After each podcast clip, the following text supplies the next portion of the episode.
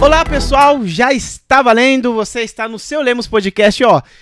Já teve uma pergunta aqui, ó, do Eduardo. Eduardo, é ao vivaço, cara. Esse podcast é sempre a gente faz ao vivo, tá bom? Muito prazer, eu sou o Dedé Lemos. Galera, já vai estourando aí no like, que hoje vai ser demais.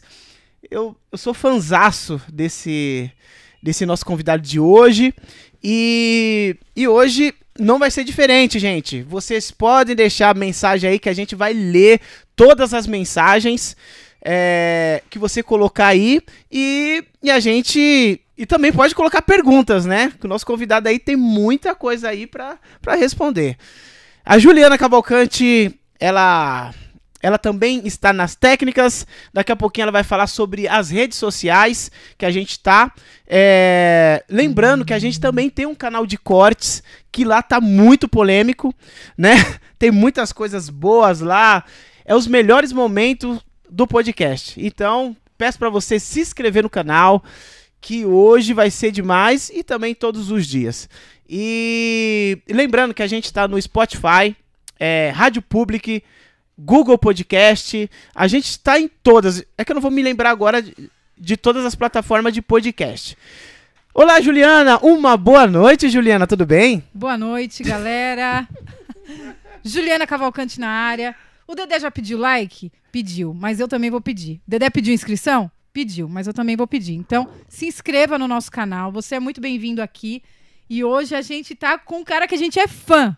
Se é que pode se falar fã. Eu acho que ele vai Ele vai meter dar, uma, é. uma cajadada na gente. Vai falar, não sou fã, não tem que ser fã. Mas a gente vai falar aqui que a gente é fã mesmo do trabalho dele. Pronto, acabou. É isso aí. É, Lembrando que a gente também tá no Instagram, tá bom, Sim, gente? siga a gente no Instagram, Seu Lemos Podcast.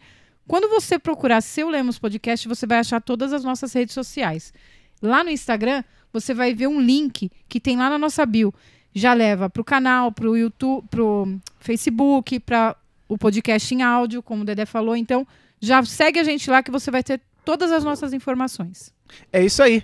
O convidado de hoje, Juliana, nada mais, nada menos que o Paulo de Souza. Baba não. Cê é Aê, louco, garoto, cara. aqui. Obrigado, hein, cara. Tamo junto, cara. por ter aceitado o nosso convite. Poxa, é, tá de frente aqui, meu, parece ser um sonho, né, cara? mentira, né? É, parece ser um sonho, parece ser mentira, né? Uma boa eu noite, tô meu muito querido. feliz de estar aqui, cara. Como eu falei com a sua esposa aqui, já fui convidado algumas vezes. É, não me identifiquei e pedi, assim que recebi a proposta da sua esposa, para que sentisse algo que confirmasse. E não demorou muito. Eu senti muita paz e uma energia muito boa com vocês. E falei, cara, é lá, mano. É lá que eu vou bater um papo com essa galera. E- eles têm a minha energia. Ô, cara. Antes, antes da, da, da gente começar, né, o, o ao vivo, a gente já tava aqui batendo papo aqui, ó, né? Por isso que atrasou. caramba, né? Quase que isso não que começa. Quase que não começa. Falando sobre tudo aqui que você verdade. Já verdade. falamos sobre Já tudo, fizemos né? um podcast offline.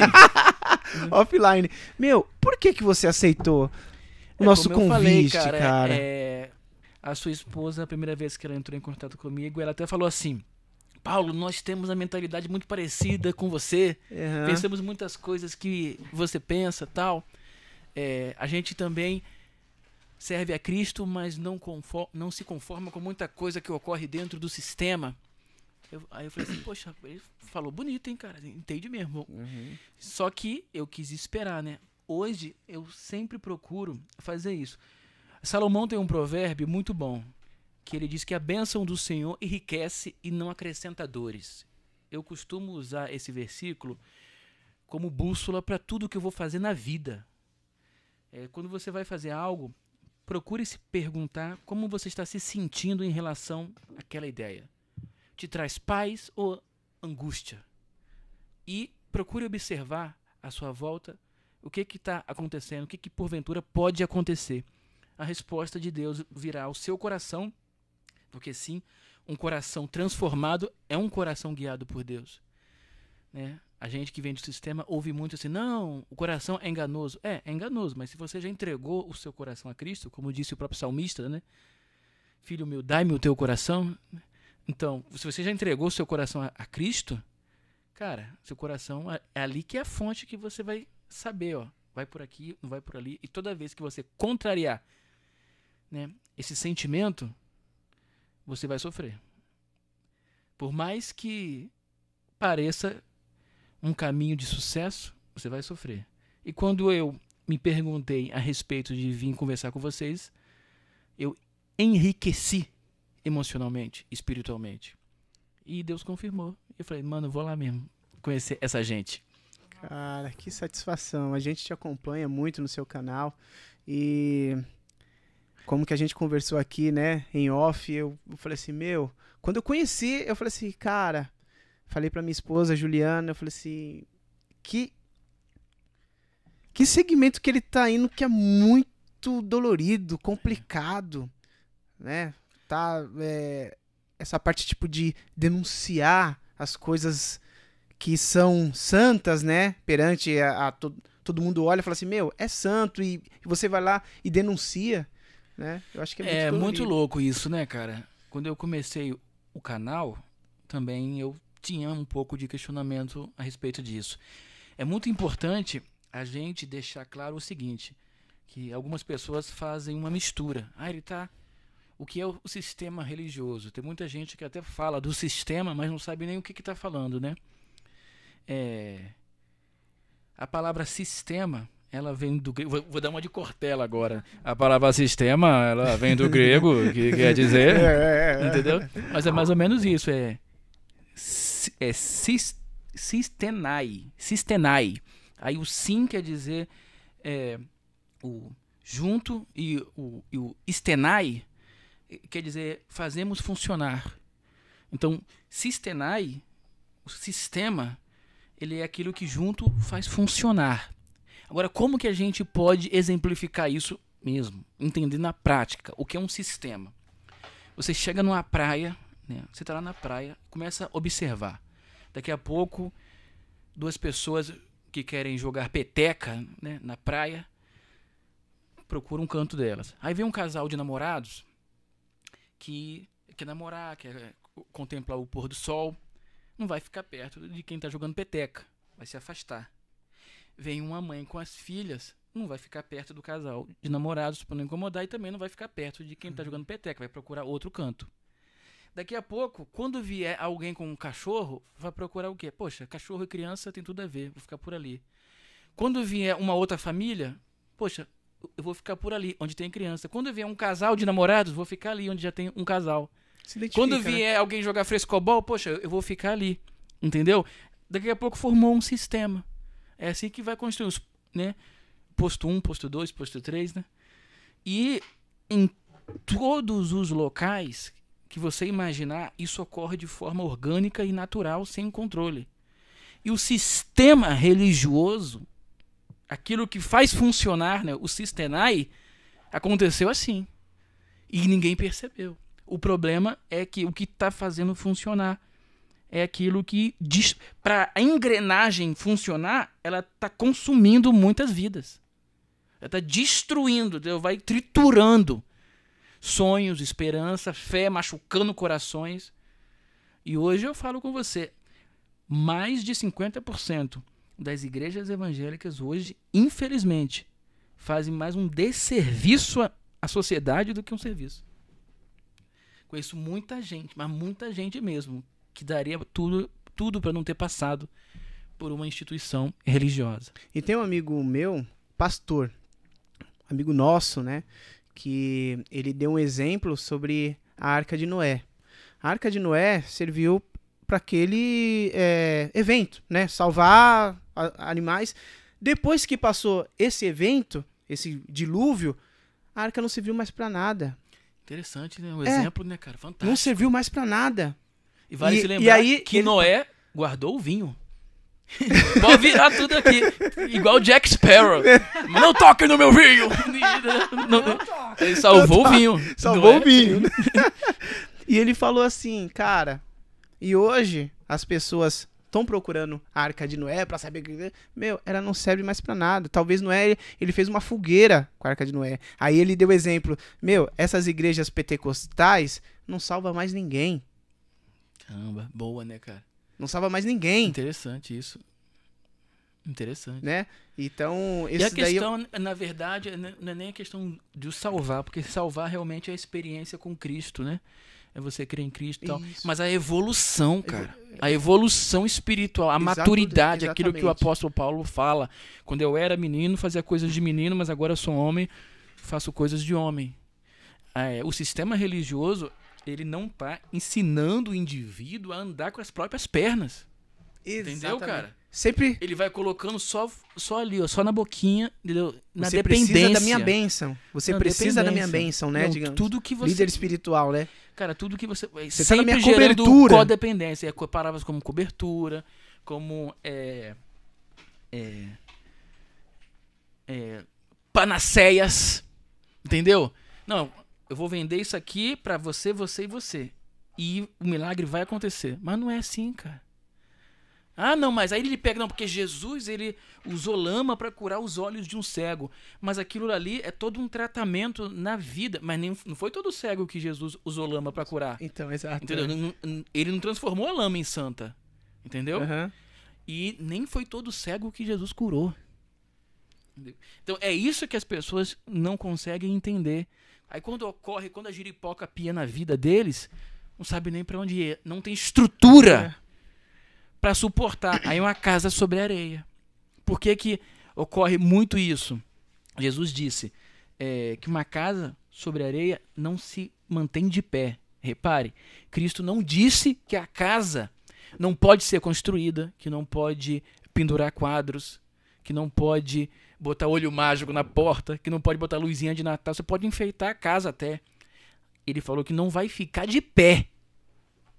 É diferente. Então a, a pessoa vai construindo uma vida, seja emocional ou espiritual, sobre areia. Sobre valores que não são sólidos o suficiente para vir uma tempestade. Ela não vai aguentar, velho.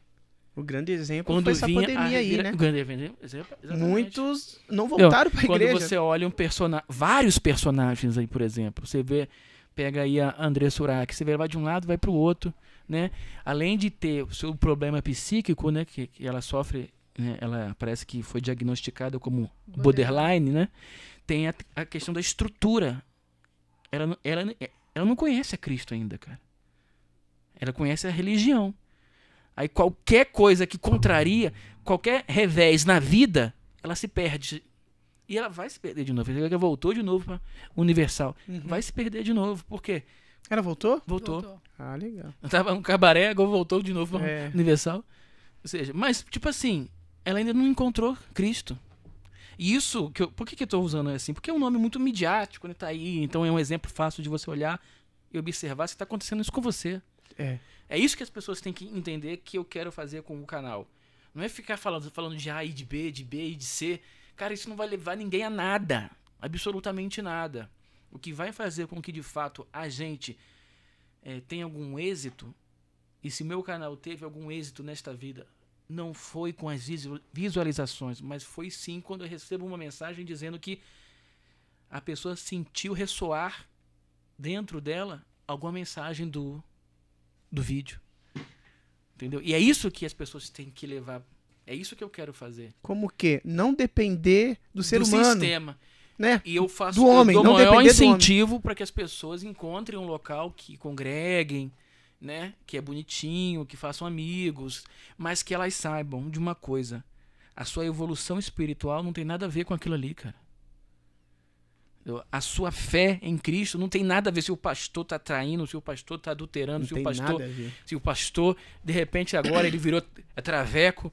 Cara, isso não tem nada a ver, cara. A sua fé é uma.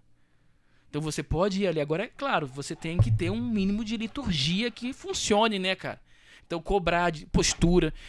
Mas o problema é que quem tá lá dentro é doutrinado justamente o contrário. A se manter debaixo de julgo, de. sabe? Aquela coisa. Não é de ovelha. É aquilo que eu brinco no canal, né? Foca fanha, né? Aplaudindo tudo que eles fazem, cara. Uhum. Independente do que ocorra na vida deles. Então, o sistema, ele não funciona para a vida. Para a igreja, sim. Sim. Para a instituição, sim. Peço perdão um pouquinho, que eu tô um pouquinho né? Que eu vim de moto, tomando muito vento. Aqui já, já é mais frio, né, É, cara? é mais frio, aqui é Aqui mais é frio. bem mais frio, Passou né? do pedágio ali, já cai. É. E aí, cara, é... o sistema, pra fazer uma instituição crescer, inchar, né? Crescer não, inchar, ele vai funcionar. E como é que ele, ele se dá? Ele, ele- ele se dá assim, ó. Como é que você tem destaque dentro de uma instituição? Tendo alguma conexão com o pastor. Porque é quem tá controlando ali. Infelizmente, ele também não tem culpa, cara. Ele também vem ali de uma sequência né, de falas. Talvez ele até tenha boa vontade, mas o que ele aprendeu, cara, não é desenvolvimento espiritual. O que ele aprendeu foi controle. Entendeu? Então ele fica com isso aí que você falou. Liderança, né? Uma É, liderança. é, ah, não, não Empresa, toca né? no ungido, Empresa. Não toca no ungido, é, autoridade espiritual, não sei o que, tal. Mano, uma série de coisas que nós podemos falar. E aí, aos poucos, ele vai se tornando uma figura célebre É. dentro da instituição e por vezes na sociedade, dependendo do seu nível de manipulação. Tô falando Sim. eu tô falando dos caras que tem um bom coração ainda. Que se a gente for pro nível, né? Eu até gosto de brincar, uso uma metáfora. é, o que transforma uma instituição é o momento em que ela deixa de ter do ventilador pro ar-condicionado. né? No momento que ela deixa de ter ventiladores e passa para central de ar-condicionado, ali já é um momento que ela vai ter que escolher. Nós con- vamos continuar levando algo sério ou vamos fazer um trabalho para inchar? Ali que vai se perguntar. Por quê? O dinheiro, ele é a raiz de todo mal. O dinheiro é maravilhoso e eu quero que ele na minha vida. Sim. Mas ele é como se fosse o anel do Frodo. Ele vai despertar em você é, todo o seu ego. E se você não tiver conhecimento das tuas sombras, ele vai te dominar, cara. O poder, né? O dinheiro entra como uma metáfora de poder. Esse poder pode ser um cargo, entendeu? Esse poder, ele pode ser é, a sua a- influência na instituição, na sociedade, enfim. Então, porque a raiz, a raiz, ele é o principal órgão da planta.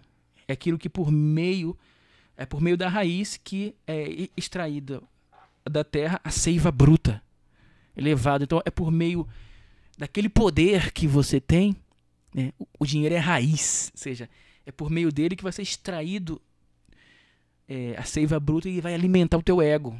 Você está preparado para segurar o teu ego e mesmo prosperando, escolher aquela essência, atitudes que correspondem, que ressoam com aquela essência de quando você começou, sabe? Aquela pureza, aquela inocência, fazendo as coisas verdadeiramente comprometido com a mensagem que Cristo colocou no seu coração e não para agradar a sociedade. E aí é que muitos líderes começam a se perder.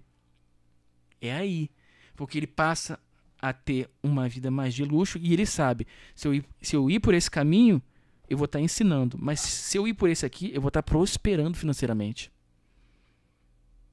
Se eu chamar fulano, fulano vai dar uma boa palavra e vai, poxa, muitas pessoas aqui vão sair abençoadas, mas não vai encher. Entendeu? Mas se eu chamar ciclano, vou ter que botar telão do lado de fora, velho. E ele vai arrancar até as cuecas dos outros aqui. Então, pô, e, e vai partir meio a meio. Então, é aí a bifurcação, o ventilador e o ar-condicionado. Eu gosto de usar isso como simbologia, claro, né?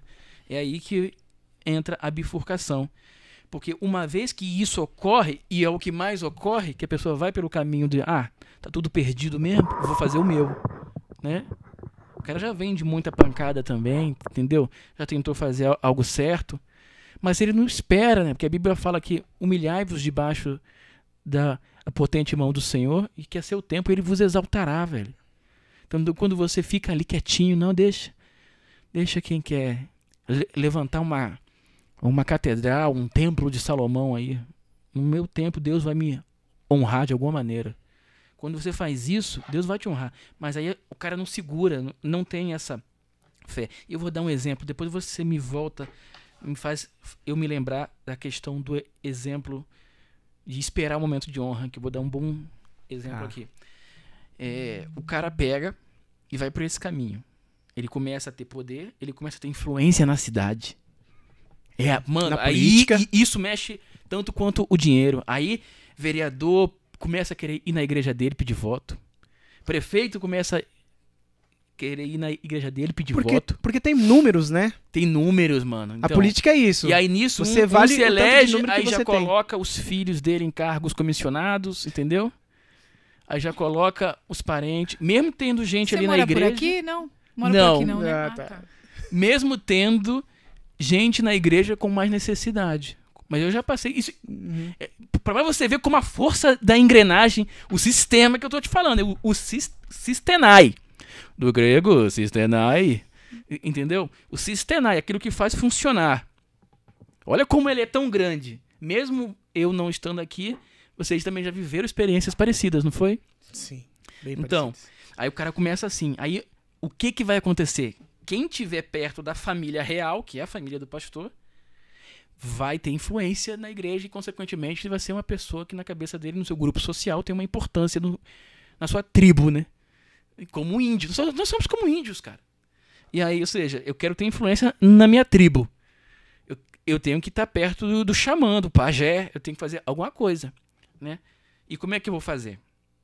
Aí começa a se perguntar, bom, é, você, eu vou dar aqui alguns exemplos. Eu posso chegar num bom carro, um bom carro vai me colocar aos poucos perto do clã, Sim. entendeu? É. Mas eu não tenho um bom carro, então você, então é, de repente você pode é, é, ter um grande número de família na igreja. Aí também é pô, faz um barulho. Interessante. Interessante. Entendeu? Você leva umas 10 cabeças, 10 primo, tio, pô, faz um barulho. Sim. Entendeu? Aí o pastor vai ver vocês ali meio com outros olhos. Vai Opa. tratar diferente. Vamos dar uns carguinhos pra eles aí, né? Entendeu? Vai dar uma maciada ali. É. Você pode ter muito. Não, o talento eu não diria. Tem muita gente com talento que. Não, talento Tá não. bem no É. escanteio. Tem muita gente que tá no escanteio. Ixi, a É, gente e tem a questão é de os casamentos, né? E aí vem os casamentos. E aí se, se é, se- normalmente o filho do pastor, eu até brinco que assim, eu já comi o pão que o filho do pastor amassou, É, né? Que é o filho do pastor vai ser o príncipe Williams da igreja, né? Aquele que as meninas vão se degladiar por ele para poder entrar para a família real. Para que no domingo o pastor quando contar aquelas histórias que não tem menor graça e todo mundo ri, o nome dela esteja incluído ali. Entendeu? E aí esse é o sistema que a gente quer combater. E enquanto isso vai ocorrendo o quê? Davi atrás das malhadas morrendo, cara. Vários Davis. Vários Davis. Entendeu? E isso, independente, eh, seja um homem ou mulher. É, muita gente hoje vai no canal e fala assim, pô, cara, você tem essa postura tal. Acha que eu, eu tive algum êxito no sistema. Que eu fui algum líder de jovens. Algum... Não fui nada. Sabe o que é nada? Nada. Era um cara sozinho, sem família, sem carro, sem, sem casa, sem, sem nada. Que pensava um pouco de tudo isso, não enxergava por essa perspectiva, mas tinha ideias revolucionárias.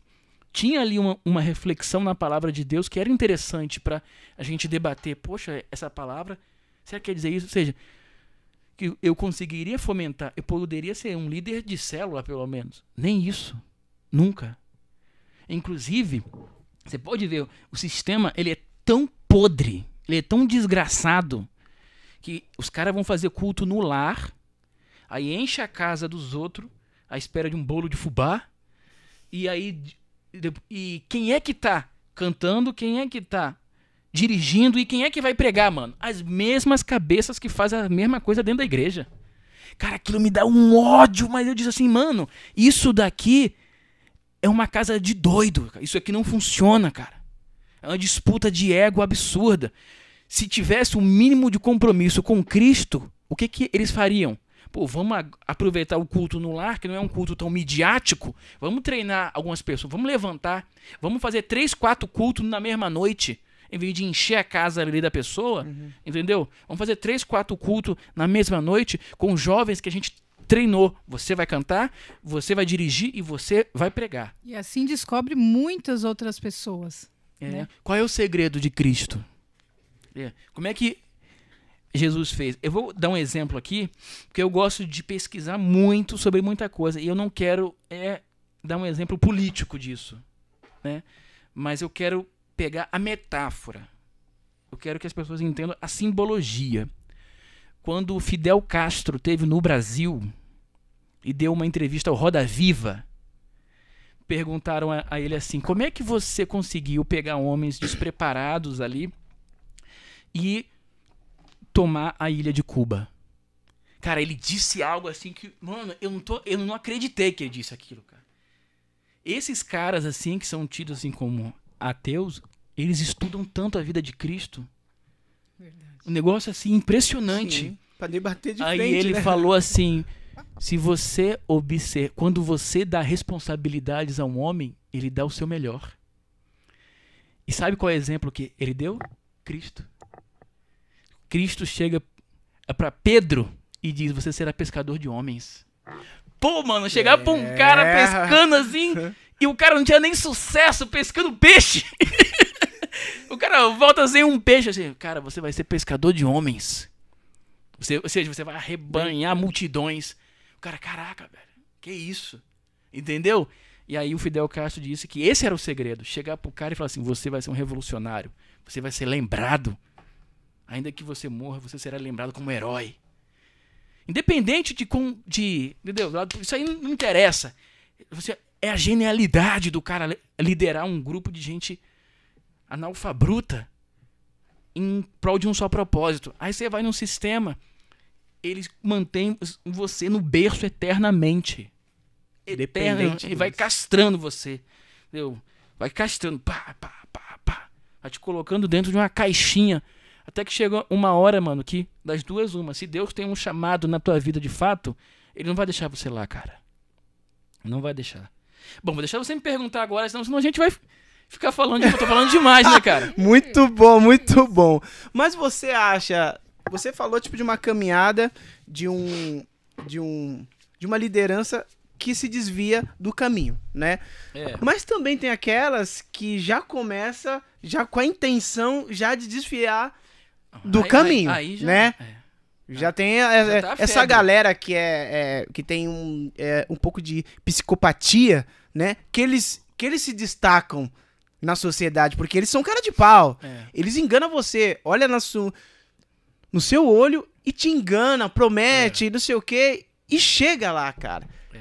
E, e o que, que você vê disso, cara? Assim, é assim, na igreja tem muitos, muitas pessoas que, que, Não, a profissão, que a chegaram. profissão, eu tenho certeza que não vai demorar muito pra ter um sindicato dos falsos profetas, cara. Já tá organizado. Já eu sei que você quer. Ele ri das coisas que eu falo, mas é verdade, cara. Vai ter o sindicato dos, falsos profetas. Isso porque a gente. é, Você tá falando que ele ri das coisas que você fala, isso é porque a gente não chegou na sua dança comemorativa. Ah, Que a gente vai falar sobre. Ah, Ele voltou tem nada 587 É vezes mesmo? pra ver. demais. Voltei, voltei, voltei. muito bom, muito Voltei, bom. cara. voltei. Pois é, cara. Cara, já tá industrializado já, cara. Você vê que já tem gente dando curso pra ensinar você a descobrir o CPF. Entendeu? Já tem, já tem gente dando curso. E o que que ocorre? As pessoas lotam essas igrejas. Lotam. Se aparecer alguém aqui, lota. E o cara tira todo o seu dinheiro, velho. Os caras são ninjas. E nego vagabundo tá indo mesmo, cara. Indo mesmo. E o que mais me espanta é a bancada evangélica calada. Serve pra quê aquilo, cara? Então, Serve pra quê? Eu queria saber. então. Então, pra lutar, pra policiar o fresco dos outros, né? Quem é que tá dando fresco pra quem, entendeu? Mano, um negócio absurdo, cara. Não, não, não pode, entendeu? Nossa luta aqui isso é, é contra os gays. Mano, É meu lutas. Deus do céu. É ideologia de gênero. Eles chamam de ideologia de gênero, mas na verdade é uma série de preconceitos que eles têm dentro Mas aí é a deles mesmos. famosa cortina de fumaça, Cor- gente. cortina de fumaça. É cortina de fumaça. Vamos lutar, vamos fingir que a gente tá lutando por isso aqui pra i- acobertar o que a gente não está fazendo aqui no meio, ou os nossos interesses aqui no meio, né? Então é é uma, uma belíssima cortina de fumaça que os crentes gados todos vão ali e falam: não, a bancada evangélica. Meu, É, não, perfeito o que ela falou. Você vê que o é, a questão do sistema tá tão entranhado em quem está dentro dele. Mesmo caras que musicalmente você admira, como o Fernandinho, pô, o cara é fera, velho, com talento, tu, técnica. Mano, o cara cantou no congresso da Flor de Lis. Tá bom, ninguém vai adivinhar que a mulher vai Sim, matar o marido, né? verdade. Claro. né? Você tá aqui me entrevistando, amanhã eu posso fazer uma besteira. Pô, não sabia que o cara era maluco. Tá certo. Mas tá bom. Você pode seguir sua vida normal, como se nada tivesse acontecido. Vou respeitar, não quer se envolver na, na polêmica, né? A vitrine tem que estar tão polida que nem opinião as pessoas dão, velho. Porque a vitrine tem que estar polida. E é tão doentio isso que não foi a mente da Carandilis, não foi assim? Ah, separar não posso, né? Senão vai escandalizar. Então eu vou matar o cara. Pá, pá, pá. Entendeu? Olha a cabeça da mulher, cara. Porque a imagem tem que estar perfeita. Entendeu? Entre matar e divorciar, a mulher sabe que o homicídio vai ser mais tolerável dentro da igreja do que o divórcio. Olha a doença que é o sistema. Isso tudo que são derivados do sistema. Por isso que eu falo, não funciona. Ele destrói vidas. E, consequentemente, já estamos vendo a destruição das próprias pessoas que fazem a engrenagem rodar. E aí, nisso, o Fernandinho vai lá, canta com a mulher, beleza. Na mim, no meu ponto de vista, todos que cantaram deveriam se manifestar. Todos que pregaram deveriam se manifestar. Isso iria mostrar o quanto que nós estamos suscetíveis a erros. Entendeu? Não precisa chegar, ah, eu vi isso, eu vi aquilo. Eu gostei muito da postura da Léa Mendonça, a cantora. Ela foi, colocou a cara e falou. Tá de parabéns aqui, né? Teve outros. Acho que foi a única que falou, né? Do, do meio gospel que cantou lá. Ela foi a única que falou. Ela foi a única que falou. Então, é, todos tinham que se manifestar. Não se manifestou? Beleza, então tem que ficar calado. Aí vem o Fernandinho e critica é, participação de cantor gospel com cantor secular. Olha o que tá na cabeça do cara, velho. É, a mesmo, Que é o mesmo nível de julgamento da, da Flor de Lis. E não se... Mas, Paulo, é curti- Separar é- não, é- mas é o tiro, que- pá, pá, pode. Mas, Paulo, é o que tá na cabeça dele ou é a cortina de fumaça proposital? Aí que tá. Eu pra acredito, mim, é não, cortina é- de fumaça proposital. Eu, não- eu acho que de um político, sim, do Fernandinho, não. Eu acho que ele nem enxerga. Ele, ele- o Fernandinho, eu tô usando como exemplo porque isso ocorre muito. O Fernandinho, ele nem enxerga. Ele nem enxerga. É aquilo que eu tava fazendo vídeos. Eu falei, falei muito isso, né? Se preocupam com é, é, a nova tatuagem que a Priscila Alcântara fez. Sim. Mas não se preocupavam com as marcas deixadas nos corações por Avolinskis, por o Jo- Josuador de Mulher, por tantos outros pastores aí. Se preocupam com quem JA leva para cama, mas não se preocupavam com quem a Flor de Lis leva pro túmulo. Então são dois pesos e dez medidas. Mas será que isso daí não é questão tipo de comércio, comercial, digamos assim, pô, ele é assim, tem cantores que fica isento pra não entrar em polêmica, pra não perder agenda nessas igrejas. Você não acha que seja isso? É, pode ser, cara. Também a agenda, o prestígio de É grandes porque eventos. é né? amigo de tal, amigo de tal, pô, não chamando ele porque ele tá batendo em mim. Não sei. Cara, mas no caso, por exemplo, da Flor de Lis, ali não é questão de opinião, né, mano? É um crime. Entendeu? É um crime. E quando a gente vê é, pastores da bancada evangélica se posicionando tão veementemente com a cor do cabelo de um, de um com é, a Bruna Marquezine que foi no evangelizar, entendeu? E quando a Flor de Lis vai lá e mata o cara e o Ministério Público condena a mulher. É, vamos esperar o julgamento, né? É. Vamos esperar o julgamento. Ou seja, cara, é, é isenção demais, velho. Tá certo que você não, não vai denunciar a pessoa porque, tipo, não é o teu trabalho. Pô, eu vi que ele fez isso. Te chocou? Então se afasta. Como já ocorreu comigo. Pessoas que eu é, confiava, acreditava, gravei junto e tudo, me decepcionaram. E me decepcionaram muito. Só que é o quê? Com algo da vida pessoal dele. O que, que eu fiz? Me afastei. Só me afastei. E pela amizade ainda, ou, a- aquela esperança de que, pô, o cara vai encontrar o seu caminho, ele não vai se perder desse jeito, eu peguei e respeitei o tempo.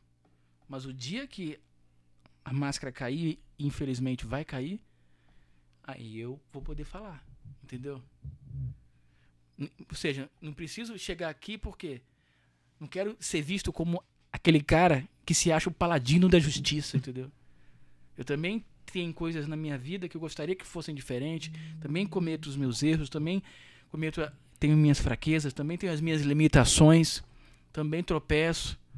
E eu não quero ser esse cara que, tipo assim, vê você tropeçando em um momento da tua vida e pega e é, torna disso um espetáculo só pelo view. Entendeu? Isso, isso não é. Não é assim que funciona.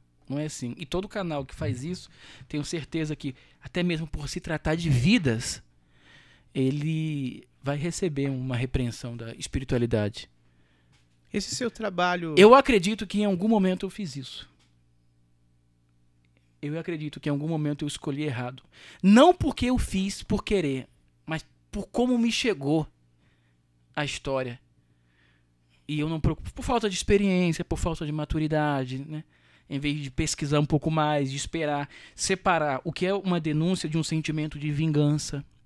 Acontece muito isso. Muita amante de pastor que, que com a esperança de que ele vai largar a esposa para ficar com ela e ele não faz, usa ela um tempo, Uhum. larga ela e pega outra. E assim vai. Aí o que, que ela faz? Procura para se vingar. Começa a negociar. Negociar dinheiro, dinheiro, dinheiro, dinheiro com o cara. O cara chega um momento que não, não quer mais, aí ela vai e denuncia, Denuncia. Entendeu? Mas aí depois ele vai lá, faz um acordozinho nos bastidores e ela se cala de novo. Entendeu?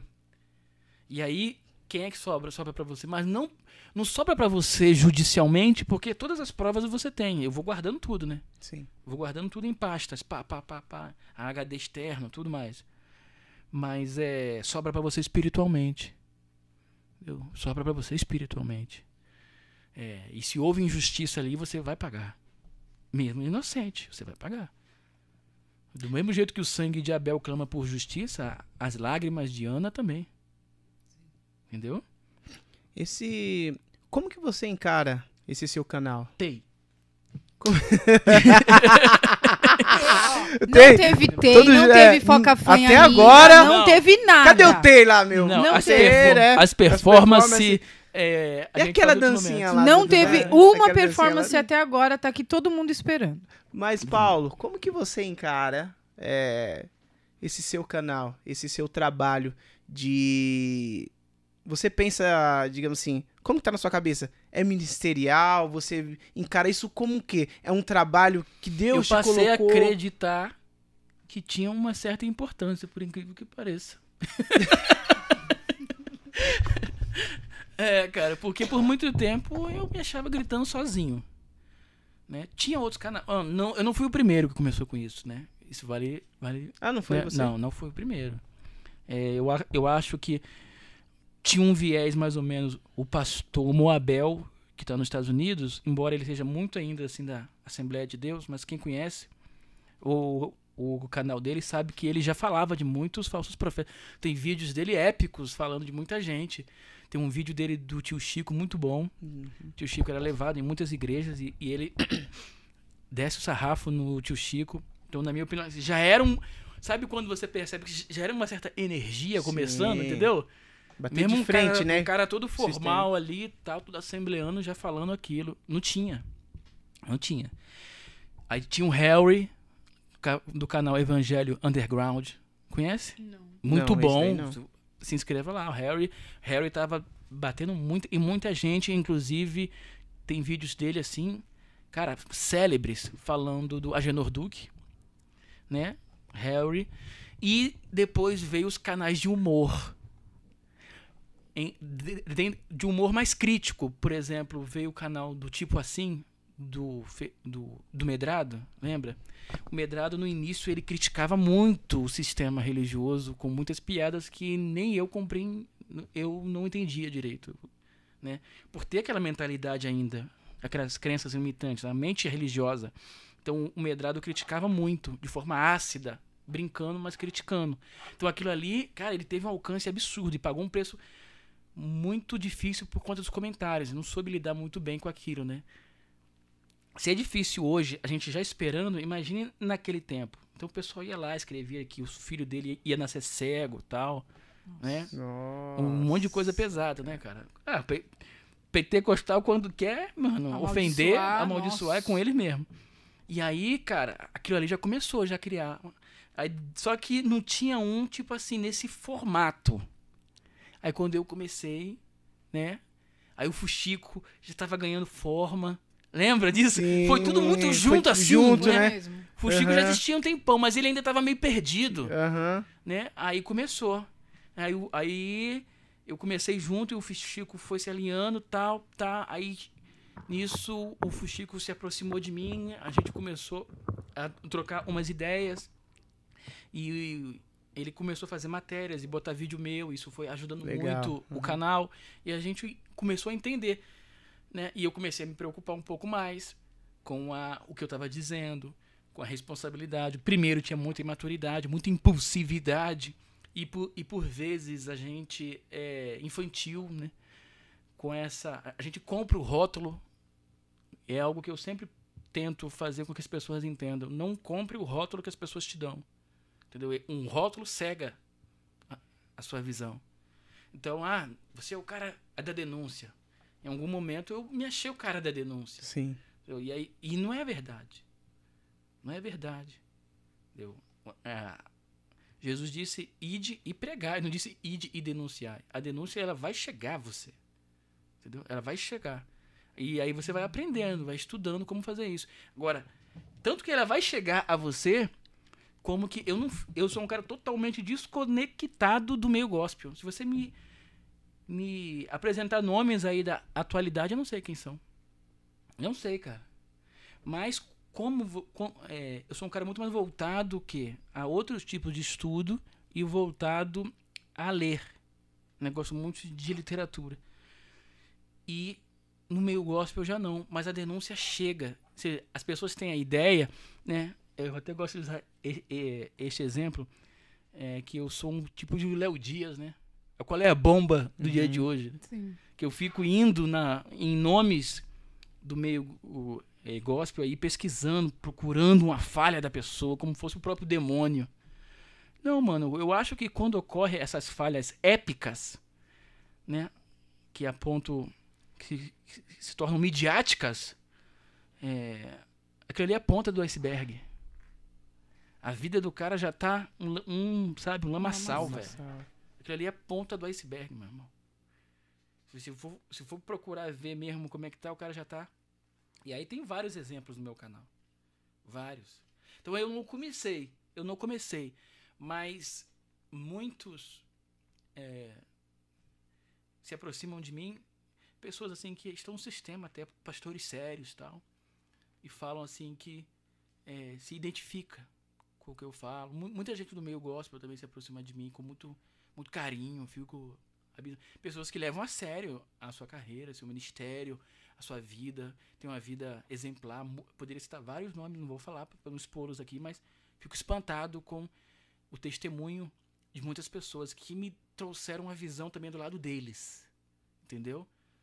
Que já entenderam que realmente o ministério e a conexão deles com Cristo é além daquelas quatro paredes, né? E que ali está mais e que mais atrelado que a chance de comunicar aquilo que eh, ele aprendeu, seja numa pregação ou numa canção. Mas o ministério dele mesmo é em outro lugar. Você Ali é- frequenta igreja, Paulo? Eu visito, mas frequentar eu não seria membro, mas não. Não seria. Você Eu- não acredita mais na Eu tô total- instituição, não. igreja? Cara, não é que eu não acredito. Eu acredito que a igreja somos nós. Sim. No momento que eu estou aqui contigo, eu acredito que eu cultuo a Deus no meu próximo. Uhum. À medida E o que, que eu tenho visto dentro do sistema e de muitos que eh, fazem parte dele é o seguinte: eles vão lá, exercem a liturgia, eles vão lá, eh, cumprem os votos, mas quando saem dali, entendeu? Salve-se quem puder. Tem direito de te dar uma pernada. Eu já contei isso no meu canal uma vez. Eu comprei um carro de um cara, de um pastor e o motor tava batido. O, o motor tava dias, dias de bater.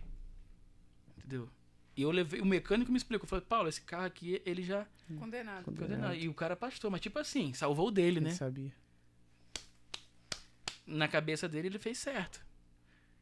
Mas aí, aí o cara vai, vai colher isso e não vai entender, né? Ele não tem a capacidade de enxergar. Ele vai achar que é o diabo. Entendeu? Sim, tá Aí vai- afrontando quando- ele. É, não, mano, ele vai entender que. Não, mano, eu vou fazer isso aqui pra te tratar, pra você se consertar disso. Entendeu? Pra você parar de fazer isso com as pessoas. Ele não consegue, aí ele fica preso rodando, cara. Rodando, ele não consegue evoluir. Ele começa a terceiro. Não, sabe? Não, é o diabo. Não, é o diabo. Ore, ore, não sei o quê. Não, é. Que, que Deus quer me ensinar com isso? O que, que o universo tá me comunicando, né? Que, que é o que Deus vai usar. Tem um- um- uma mensagem ali. Já pensou se Jonas olhasse para a tempestade assim? Vamos orar, gente, vamos orar aí, entendeu? Vamos dar as mãos aí, vamos orar a, a- acalmar a fúria do Satanás. Não, na hora ele entendeu, velho. Ele falou, mano, isso aí. Os caras falando assim. Que, não, não, não precisa não, já sei já. Eu vou pular, velho. Vou pular que é comigo mesmo. Na hora ele sacou. Então, isso é maturidade espiritual, cara. Isso você não aprende na instituição religiosa nunca. Eu não conheço uma que ensina isso. Vários cultos online. E vai ensinar. Tem coisas boas que ensina. né? Você vai vencer, né? Tenha fé, Cristo está contigo. Às vezes é bom, às vezes é tudo que a gente precisa ouvir. Mas isso que eu tô te falando aqui, de você aceitar uma tempestade e agradecer a Deus por ela. Obrigado, meu Deus, por esse vento que tá me transformando. O sistema não ensina isso, cara. Não ensina. E aí a pessoa fica combatendo, né? é, moinhos de vento, né? Um inimigo que não existe. Você não me lembrou o exemplo de honra. Eu já ia lembrar você. Não lembrou, não lembrou. Já ia lembrar, já ia Ah, lembrar. por Eu falar tava- em Eu lembrar. tava tentando lembrar o que que é. Então, eu lembrei aqui que a gente tem patrocinador hoje. a Opa, gente então vamos lá. Vamos fazer o deles. mexão por É. enquanto. Enquanto isso. Cara, eles são Vamos muito começar. chique, meu canal não tá nesse nível. Não tá, né? Ah, não. Primeiro, o primeiro patrocínio, que não é patrocínio, mas é.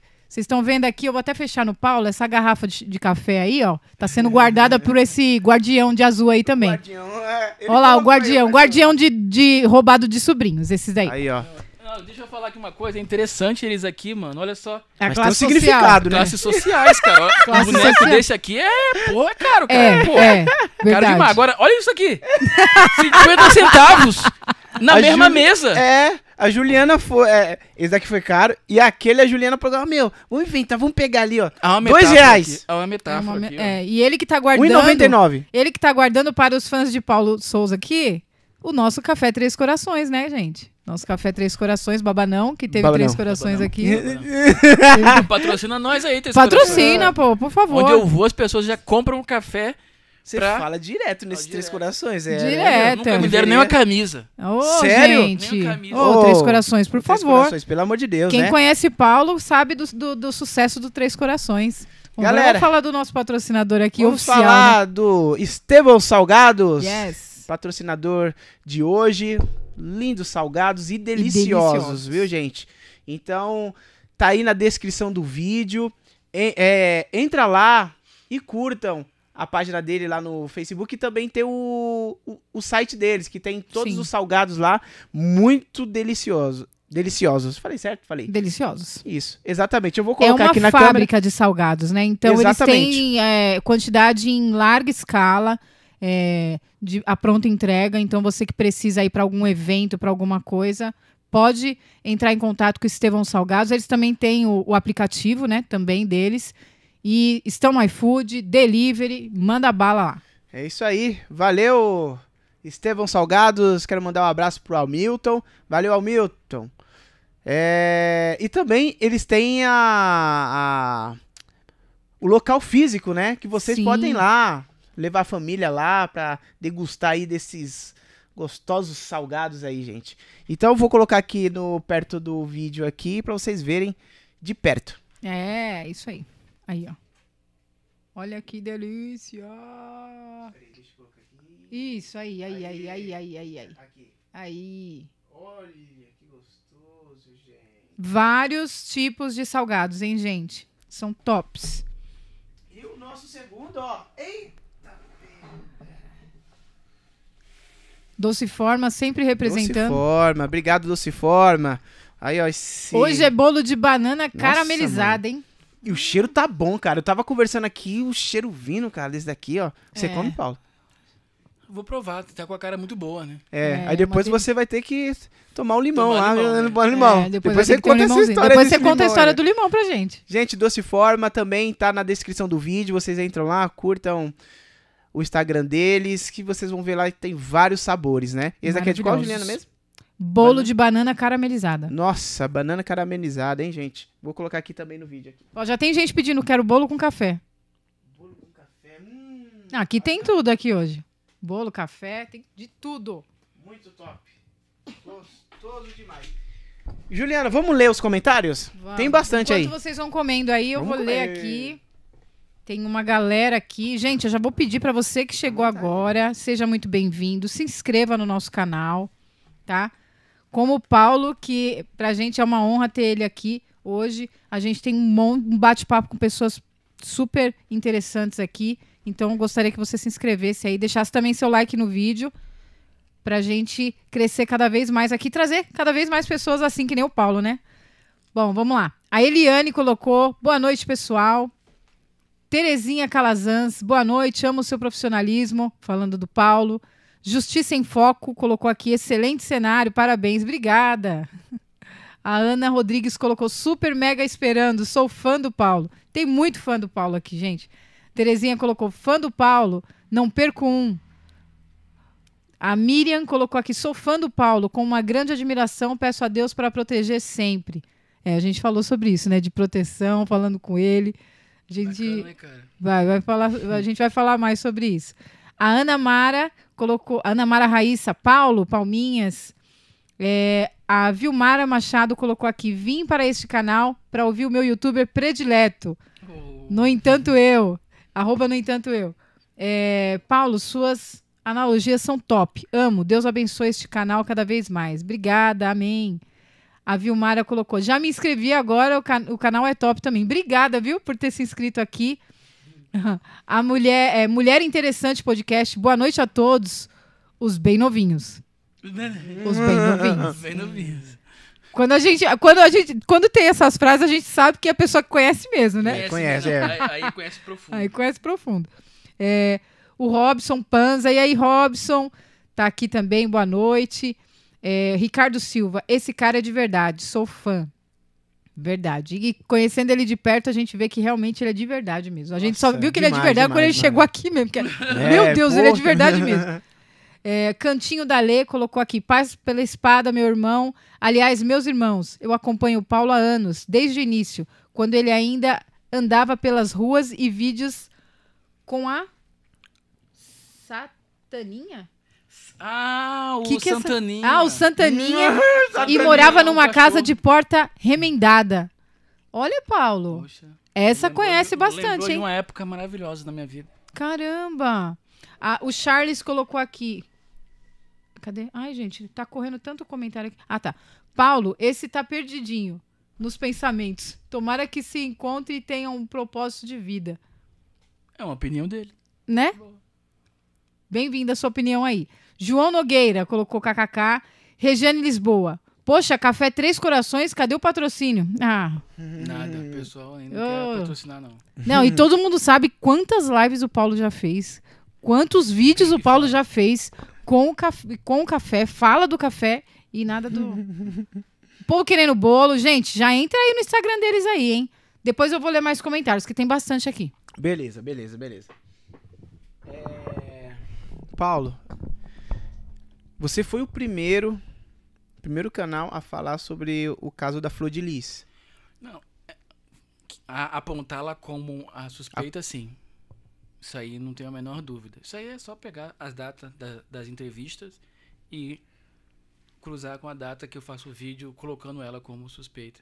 Por que que você soube?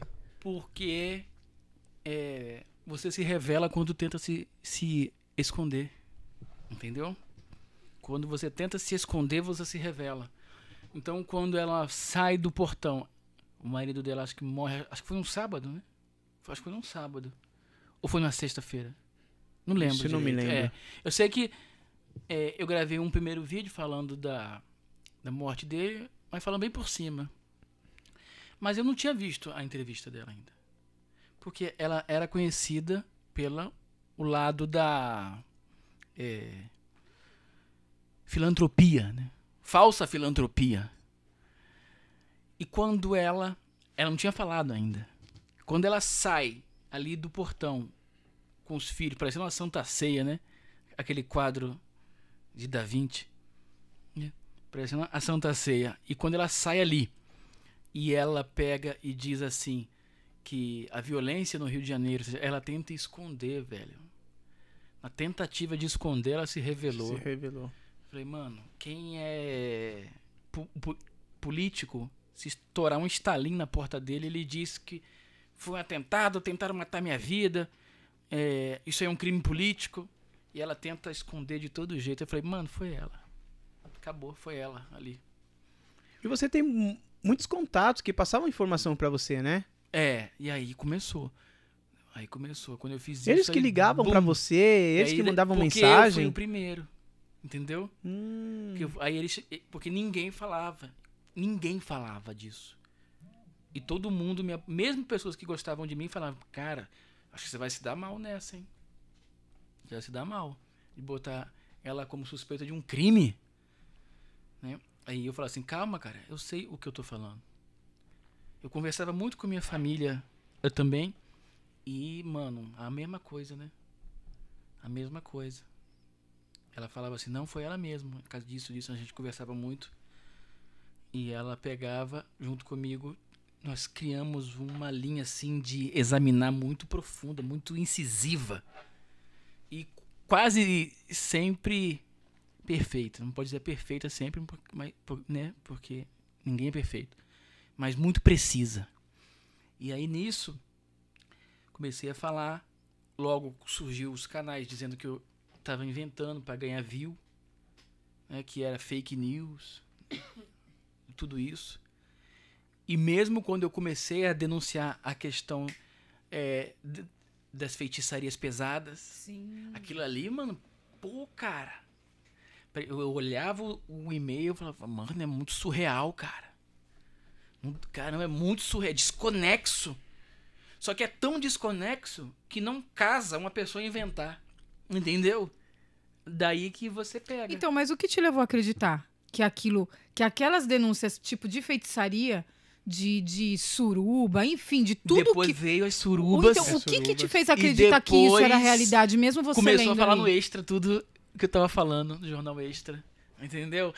Aí ali que foi foi doideira, cara. Nossa, foi Ali muito doideira. E não foi a primeira vez que a gente fez isso, foi- é porque foi o local que teve mais Repercussão. repercussão, mas várias vezes a gente apontou a direção mais ou menos do que possivelmente estava acontecendo e depois foi confirmado, foi confirmado várias vezes, né? Va- vários casos a gente trouxe no nosso canal que ganharam não só repercussão na internet, até mesmo no jornal. Já fiz vários casos que foram parar no jornal, usaram até vídeo meu, mas não aparece nenhuma referência ao canal. É impressionante.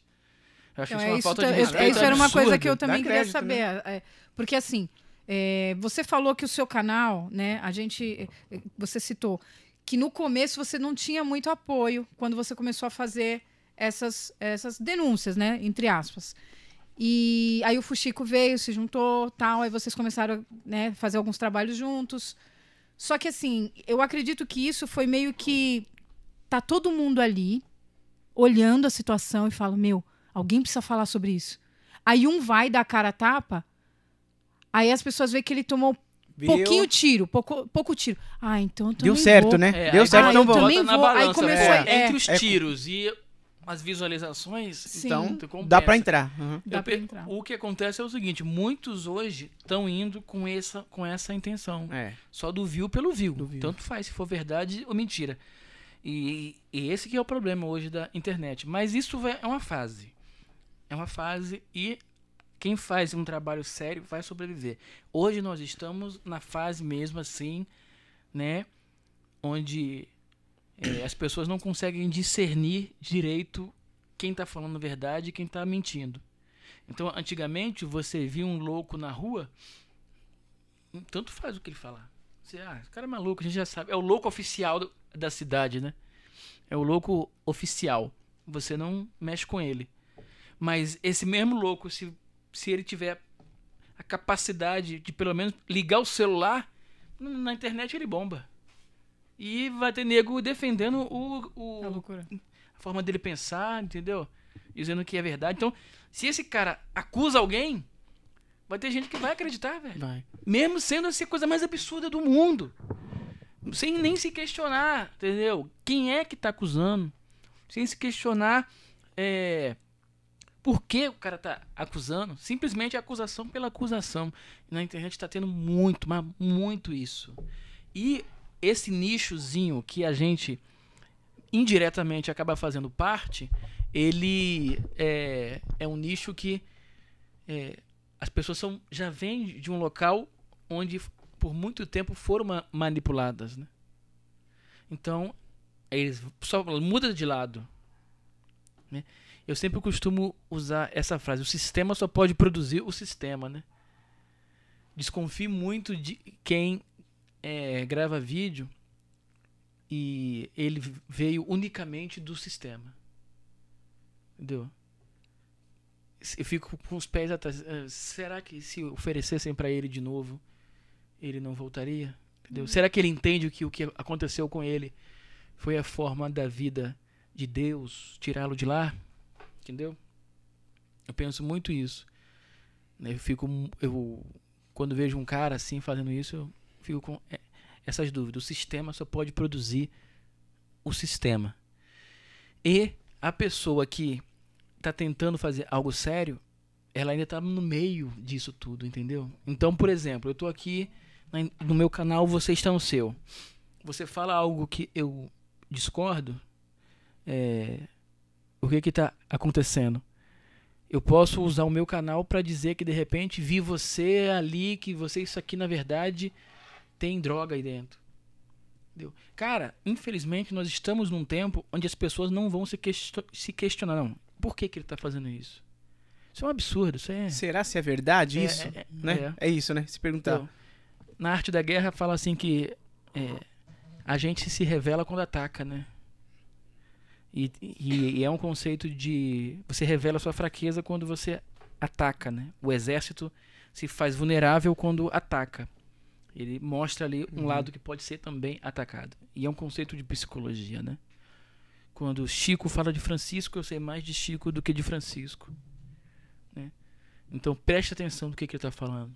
Qual é a perspectiva? Se tudo que ele fala de você, ele tenta meio que vincular a algo errado, é porque no fundo esse cara ele vive assim, desse jeito.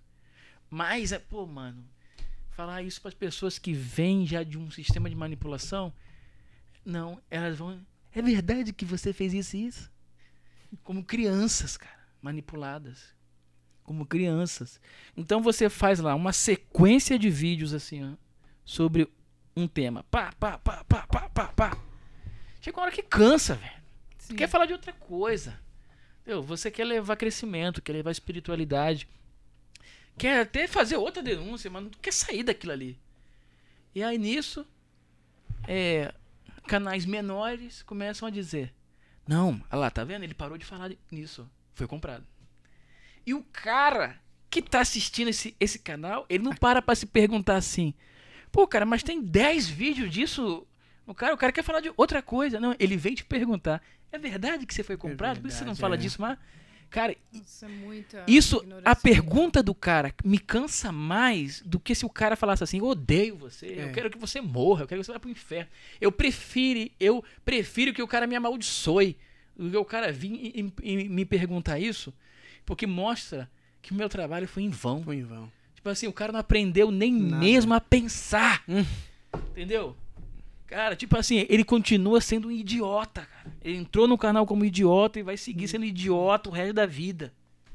Então, ali, mano, já dá uma- um, um cansaço absurdo, cara. Quando você tenta levar um vídeo que leva, que tenta transmitir um crescimento e, e, e a pessoa embaixo preocupada com por, por onde passou o fresco do pastor tal. Entendeu? E eu sou fiscal de fresco dos outros, cara. Eu já fiz a denúncia. Eu já mostrei o áudio do cara. Olha como é que o sistema uma funciona. Eu mostrei a voz do cara, velho, dizendo: "E- Eu, fulano de tal, é, cometi a maior loucura da minha vida. É a paixão. Sentimento da paixão. Le- Lembra do, Sim. do Mariano? Ele não fala paixão, né? É, Paixão. o sentimento da paixão. O bicho é brabo mesmo, hein? Paixão. E aí, ou seja, é, o cara diz, eu, fulano de tal, é, peguei e fiquei com você do lado do quarto do pastor presidente da minha igreja. Mano, cara, e o sistema engole aquilo, velho. Tipo assim, ignora. Engole. Não, tem um áudio aí meu aí que. Eu já levei pra um técnico de som. Eu já levei pra um técnico de som. Ele examinou. Eu paguei di- ele, pra e ele já falar. disse que é verdade. Aí o técnico de som vai perguntar: não, o, Uhum. o técnico de som fazendo vídeo. Com um vídeo, com um fone colorido que ele pegou do, do, do gamer, do sobrinho, do filho, entendeu? De algum so- sobrinho dele que é gamer. E ele pegou o fone, coloca na cabeça e fala: Eu tenho 25 anos de profissão como técnico de som. Muita experiência em trabalhar com a voz. Aí, sabe qual é a experiência do cara? Gritar: Depilador de nariz e orelha! Depilador de nariz e orelha! Entendeu? E aí, ele se acha que conhece tudo de trabalhar com a voz. E com a minha experiência, com a minha bagagem, é. não- sem nada contra com quem vende os depiladores de nariz e orelha, hein? É. Senão daqui a pouco eles vão se unir pra me processar.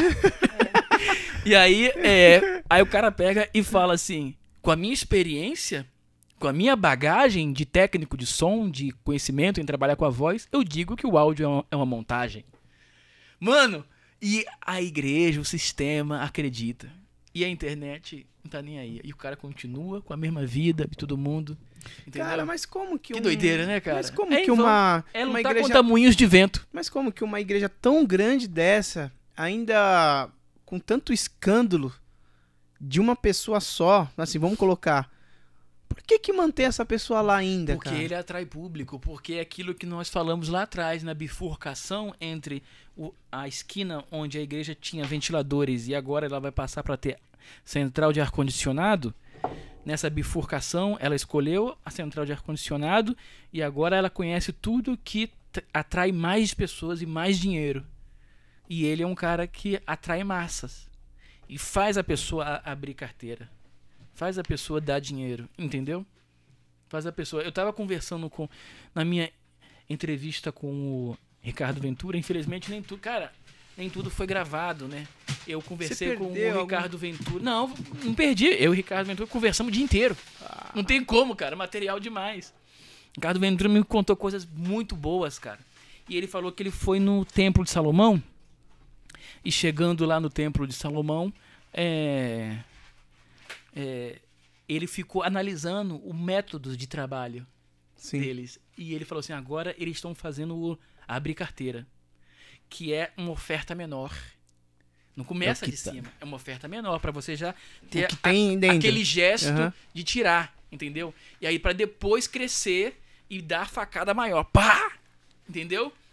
Não pode dar a facada maior de cara. En- Entendeu? É coisas pequenas. Você entendeu? E eles sabem tudo isso. Caramba. Eles sabem tudo isso. Inclusive, o Ricardo me contou em off que uma igreja o convidou para ser pastor. Que incrível, né, mano? Porque ele é um mestre É, né, da comunicação. Comunicação. Então, Persuasão. falou para ele, mostrou os dados de quanto entra, quanto ele ficaria. Falou que a vida Sério, pessoal cara? dele não, tem, não teria nenhum problema. Entendeu? Desde que ele fizesse o trabalho e não se expusesse tanto a ponto de rotular o nome da igreja a uma polêmica. Cara, se tornou uma, uma empresa. Eu tô te falando, cara. É uma empresa. fé, né? É uma empresa. E ali, você acha que um local desse tá preocupado com a evolução espiritual de alguém, cara? Ele quer que você se lasque, cara. Assim como o governo quer Não. manter a gente burro sem pensar, isso A abre a, igreja é a mesma mesmo. E coisa. votar mal, né? É, a igreja é a mesma coisa. Pra eles é aquilo. Você é uma foca fanha que serve pra fornecer mantas de gordura diária. mantas de gordura. Lembra de Apocalipse? Eu tava conversando isso com uma pessoa muito querida esses dias. Inclusive, um beijo pra ela. Ela vai saber quem é. É, Ela me lembrou dessa passagem de Apocalipse. Que é o seguinte: a mulher que fugia da besta no deserto, depois vai estar tomando, é vista tomando o cálice com o sangue dos santos, junto da besta. Que doideira, né, cara? O que, que é isso? A, igre... a, A mesma igreja, né? igreja A que era noiva é perseguida no deserto, hoje prostituída pela política, prostituída pelo dinheiro. Aqui vai o espaço pro cortes, né? Igrejas prostituídas. é. É, prostituída por tudo isso, ela vai destruir a vida de verdadeiros cristãos. Quem não fornecer manta de gordura para ela vai ser combatido. Por isso que o cara foi aí no- nos Hum. comentários e disse isso. Entendeu? Das duas, uma. Ou ele não acordou da Matrix, ou ele fornece, é um dos que tira a manta de gordura. Você entendeu? Então, um cara como eu, como você falou, é altamente tóxico para eles. Porque a partir do momento que você se depara com um conhecimento desse que eu tô te dando, você pode me xingar, você pode me criticar, mas a, a semente já foi plantada. Entendeu? Você já vai começar a observar, Observar. entendeu? Pô, mano, mais uma campanha? Uhum. Pô, semana passada teve uma. Caraca, velho. Peraí, dízimo, trismo. Peraí, ó. Eu tenho que dar o dízimo no décimo terceiro? Mas eu não já dei o dízimo. É, vem cá, é, o ano inteiro? Aí como pô, mas peraí, o dízimo tá indo pra, pra viúva, tá- tá cuidando dos pobres, tá ajudando alguém, as pessoas aqui dentro. Você começa a se perguntar, entendeu? Ali. Claro que tem igreja que usa muito do dinheiro para ajudar os membros, né? Também vale a pena ressaltar isso. Mas é a maioria não. Então é nessas que a gente tem que e tudo tocou no dinheiro você muda o sistema. Tem igreja que tá usando pra comprar conjunto da Gucci, né? Pra fazer live, né? Não, aí nem se fala, cara. Uma, uma Renálida, entendeu? E um Salles já era. E o povo que os segue É muita gente. né? muito pior. Ah, porque o, É o Brasil gente, como é que tá? Muita gente. Quer lugar pior? Onde é a, a maior concentração de igrejas do Leonardo Salles? No Rio. E é o Rio, o caos que é. Eu sou carioca. Eu amo o Rio. O Rio é, é a lata de lixo que a gente odeia e ama. Nada funciona lá. Transporte não funciona. Saúde não funciona. Educação não funciona. Calamidade, tiroteio, desemprego. Mas a gente ama, porque é o Rio. É, mas nada funciona. E os principais culpados, eu digo aqui, é, em uma grande porcentagem, é a igreja evangélica. É a igreja evangélica que, que não estimula o povo a pensar e fazer a sua diferença. E um cara como o Salles, ele não tem mais cura. Ele não tem mais cura. Eu lembro quando ele me procurou para encher meu saco, eu falava dele ocasionalmente, né? Quando ele se envolvia em polêmicas midiáticas. Você vê como eu fico no meu canto, né? Tô lá escrevendo meu livro e uso um fundo musical para determinadas cenas, né? Trechos do livro. Ele queria porque queria que eu entrasse numa live com ele, num debate ao vivo, porque contaram uma fake news pra ele. Cara, ele, ele deve se arrepender muito disso, cara. Já me falaram que ele se arrependeu, porque agora eu não deixo ele mais em paz, né? Ele já virou uma briga pessoal. E ele eu vou pra justiça. Ele eu queria que ele me processasse. Mas ele não vai fazer isso porque ele não é maluco, né, cara? Ele não é maluco. Então ele já, ele já é o cara que eu policio. Ele já é o cara que já eu ultrapasso o meu a, aquilo- a minha ética de trabalho, já vou pro pessoal. Eu quero botar ele na cadeia. E eu vou conseguir. Nossa. O lugar dele é na cadeia. Ele é bandido. Leonardo Salles é bandido e estelionatário em todos os sentidos. Todos. Ele deveria estar preso. E, é, e aí ele me procura e diz assim: ele percebe que no fundo tá tocando uma música Hum. enquanto eu tô falando com ele. Na cabeça dele, ele não procura entender assim, cara. Não, o cara tá na casa dele, o cara tá. Pensou que você tava na boate? né? Alguma Não, coisa? não. Ele, não, eu conheço essa técnica aí, cara. Na cabeça dele, eu botei a música pra manipular ele. ele. O- Olha como o cara tá absorvido pelo Nossa. personagem. Ele se tornou o avatar, cara. Ele criou um avatar e ele se tornou. Ele acredita na- no, no Ele- personagem dele, acredita que ele é mesmo o É, cara, né? é. Ele sabe que na cabeça dele, quando ele sai de um púlpito e vai para um prostíbulo, ele acha que ele é como Davi, que tinha concubina, que caía, mas voltava para a presença, mas falava coisa bonita de Deus, entendeu? Ele compara, ele põe na, na mesma balança, Nossa. Entendeu? mesmo sendo um estelionatário, mesmo sendo um bandido, entendeu? Mesmo fazendo lavagem de dinheiro dentro da igreja dele. Mas na cabeça dele, ele não se enxerga como falso profeta, entendeu? Na verdade, ele não crê nem que Deus existe, cara. Eu- as pessoas que conversam comigo falam que ele, ele não crê nem, nem na existência de Deus, cara. E ele te julga pela, pela perspectiva daquele mundo. Ele acha que você também tá no jogo por dinheiro. Ele, ele não entende que você, que Deus te levou por caminhos, que você desenvolveu uma espiritualidade, que você tem uma filosofia de vida, que Deus te levou por circunstâncias que você quer com que outras não passem aquilo que você passou. Mano, fui moído pelo sistema, moído em todos os aspectos que você imaginar. Todos. Eu apanhei demais dentro do sistema religioso. E eu mudava, não por tipo assim, porque já aparece evidentemente gente depois dizendo: "Ah, não, não ficava em igreja nenhuma, tal, nenhuma igreja servia para ele". Não. E quando a, a minha vida, parece que Deus me levava, agora eu vou levar você para outro estado, outra cidade, e lá você vai é, fazer parte de uma igreja e vai ver que não é questão de placa. Tem algo acontecendo mesmo dentro do sistema que faz com que nada funcione. Faz com que abafe o evangelho. E eu vivia as mesmas coisas. Eu vivia as mesmas coisas. E via pessoas de- boas, de coração bom, querendo fazer um bom trabalho também sendo combatidas ali dentro.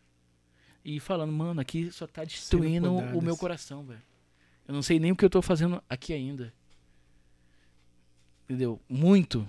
Então o cara não vê isso, mano. O cara acha que você só quer dinheiro. Entendeu? Ela só acha que você tá na parada por dinheiro. Porque tá, se tornou o avatar. Se tornou o personagem. Triste, né, cara? E cada vez mais dinheiro, né, cara? O cara tem, mas que paz ele tem? O cara desse não consegue se olhar no, no espelho, cara. Não consegue, não. Algum desses que você já denunciou tentou já te comprar? Já. Eu não diria, eu não diria compra, né? Mas eu diria que é eu diria que é aquilo que algumas pessoas falam assim que é oferta de amor, que é um acordo, um acordo Oferta de amor. um, um acordo, mas também tem a ideia do acordo extrajudicial, né? Eu tava conversando com um amigo meu e ele me explicou, agora é sério, tem esse lado também, tipo assim, vai ser desgastante demais pra mim e pra você, mas eu vou conseguir tirar o vídeo ou prejudicar o seu canal. né? Então vamos fazer um acordo extrajudicial aqui. É, eu dou a você X e você tira o canal e não toca mais no meu nome. Já aconteceu isso com outras pessoas. Cada um tem sua forma de trabalho. Eu não a julgo, entendeu? Eu não a julgo. Porque essas pessoas bateram muito. né? Bateram muito. Então chega um momento não tem um MBL por trás dando dinheiro, entendeu? Vai lá, nós vamos pagar seu advogado. Ah. Aí eu, ia- mano, putz, Aí, né? cara, aí eu ia Chegar, descer o né? sarrafo. Não tem, mano, a gente sozinho. Então é um hoje, outro amanhã. Chega uma hora que tu você fica tonto, perdido. Caraca, velho. Entendeu? Igual eu tava contando em off, né? Eu, eu ta- eu tava contando em off aquela experiência. Eu vou voltar de novo na narrativa. É porque eu falo igual eu, Vai do, lembrando.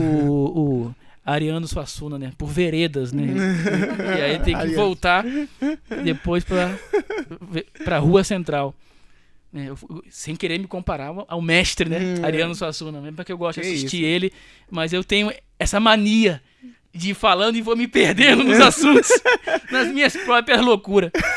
E aí, mas aí nisso, é, eu tava. eu- Eu tava onde mesmo? Eu tava onde? É sobre. Espera aí, é sobre. Eu perguntei sobre a, a questão de se as pessoas queriam te comprar acordo, aí você falou sobre os a- Do processo. acordo. isso. Lembrei. Aí nisso, é a primeira vez que eu vou processar alguém.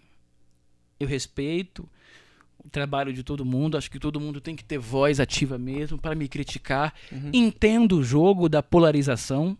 Quem tá em cima vai apanhar de quem tá embaixo para criar a polarização e a pessoa subir, mas tem hora que ultrapassa o limite.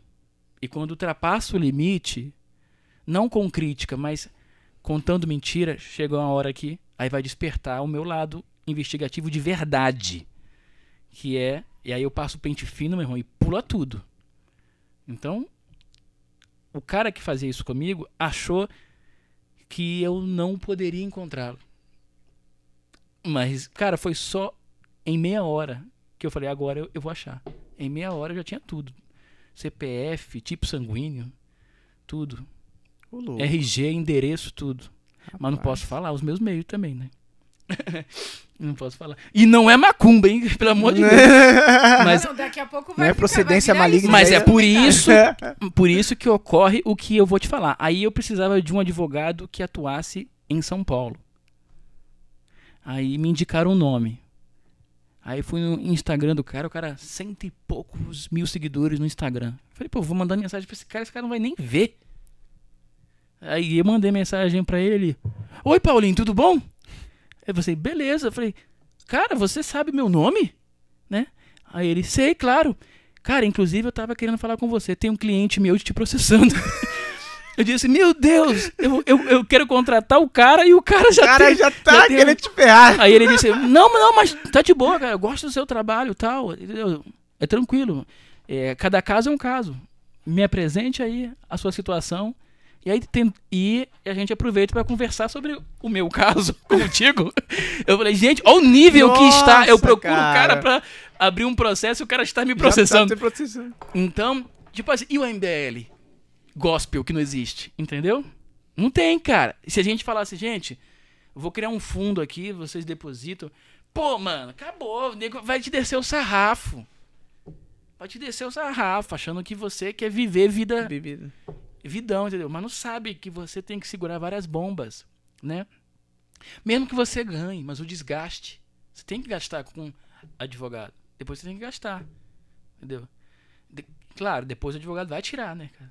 Você já perdeu algum processo? Você já não, perdeu algum processo? Não. Nunca ninguém me processou até então.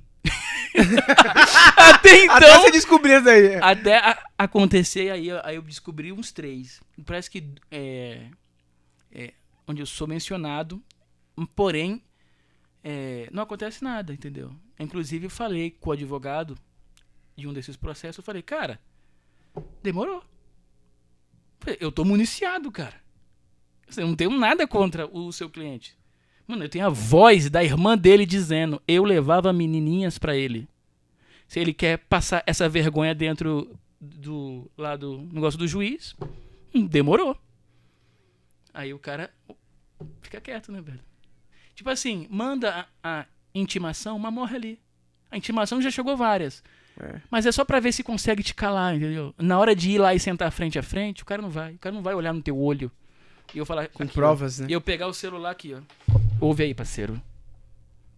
Aí o cara não vai fazer isso, velho. O cara não vai passar é- é- essa vergonha. Ele sabe, velho. Entendeu? Então gravar vídeo, que vai me processar, já teve vários. A intimação já chegou de vários, mas na hora de sentar na frente, o cara desiste. Porque ele não vai passar essa vergonha. Não vai. Muita prova. Entendeu? Mas o que?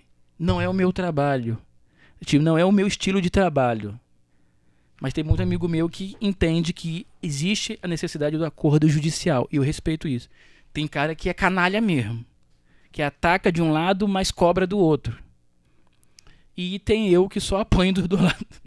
Porque, tipo assim, toda vez que eu ah, me senti tentado, que você se sente tentado, você é ser humano. Uhum. Você se sente tentado pela oferta.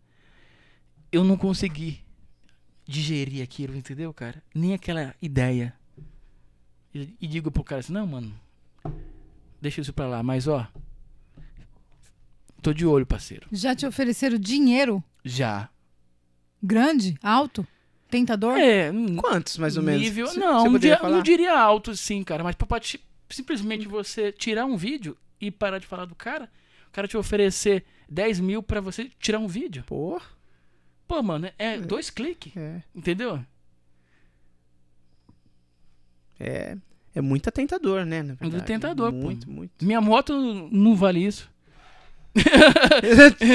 é o que eu gastei com ela, sim, né? ah, tá. Porque eu, pe- porque eu peguei ela sucateada e fui levantando. Você entendeu? Então é. Você pega e. Pô, aquilo mexe, né, cara? Aquilo mexe contigo.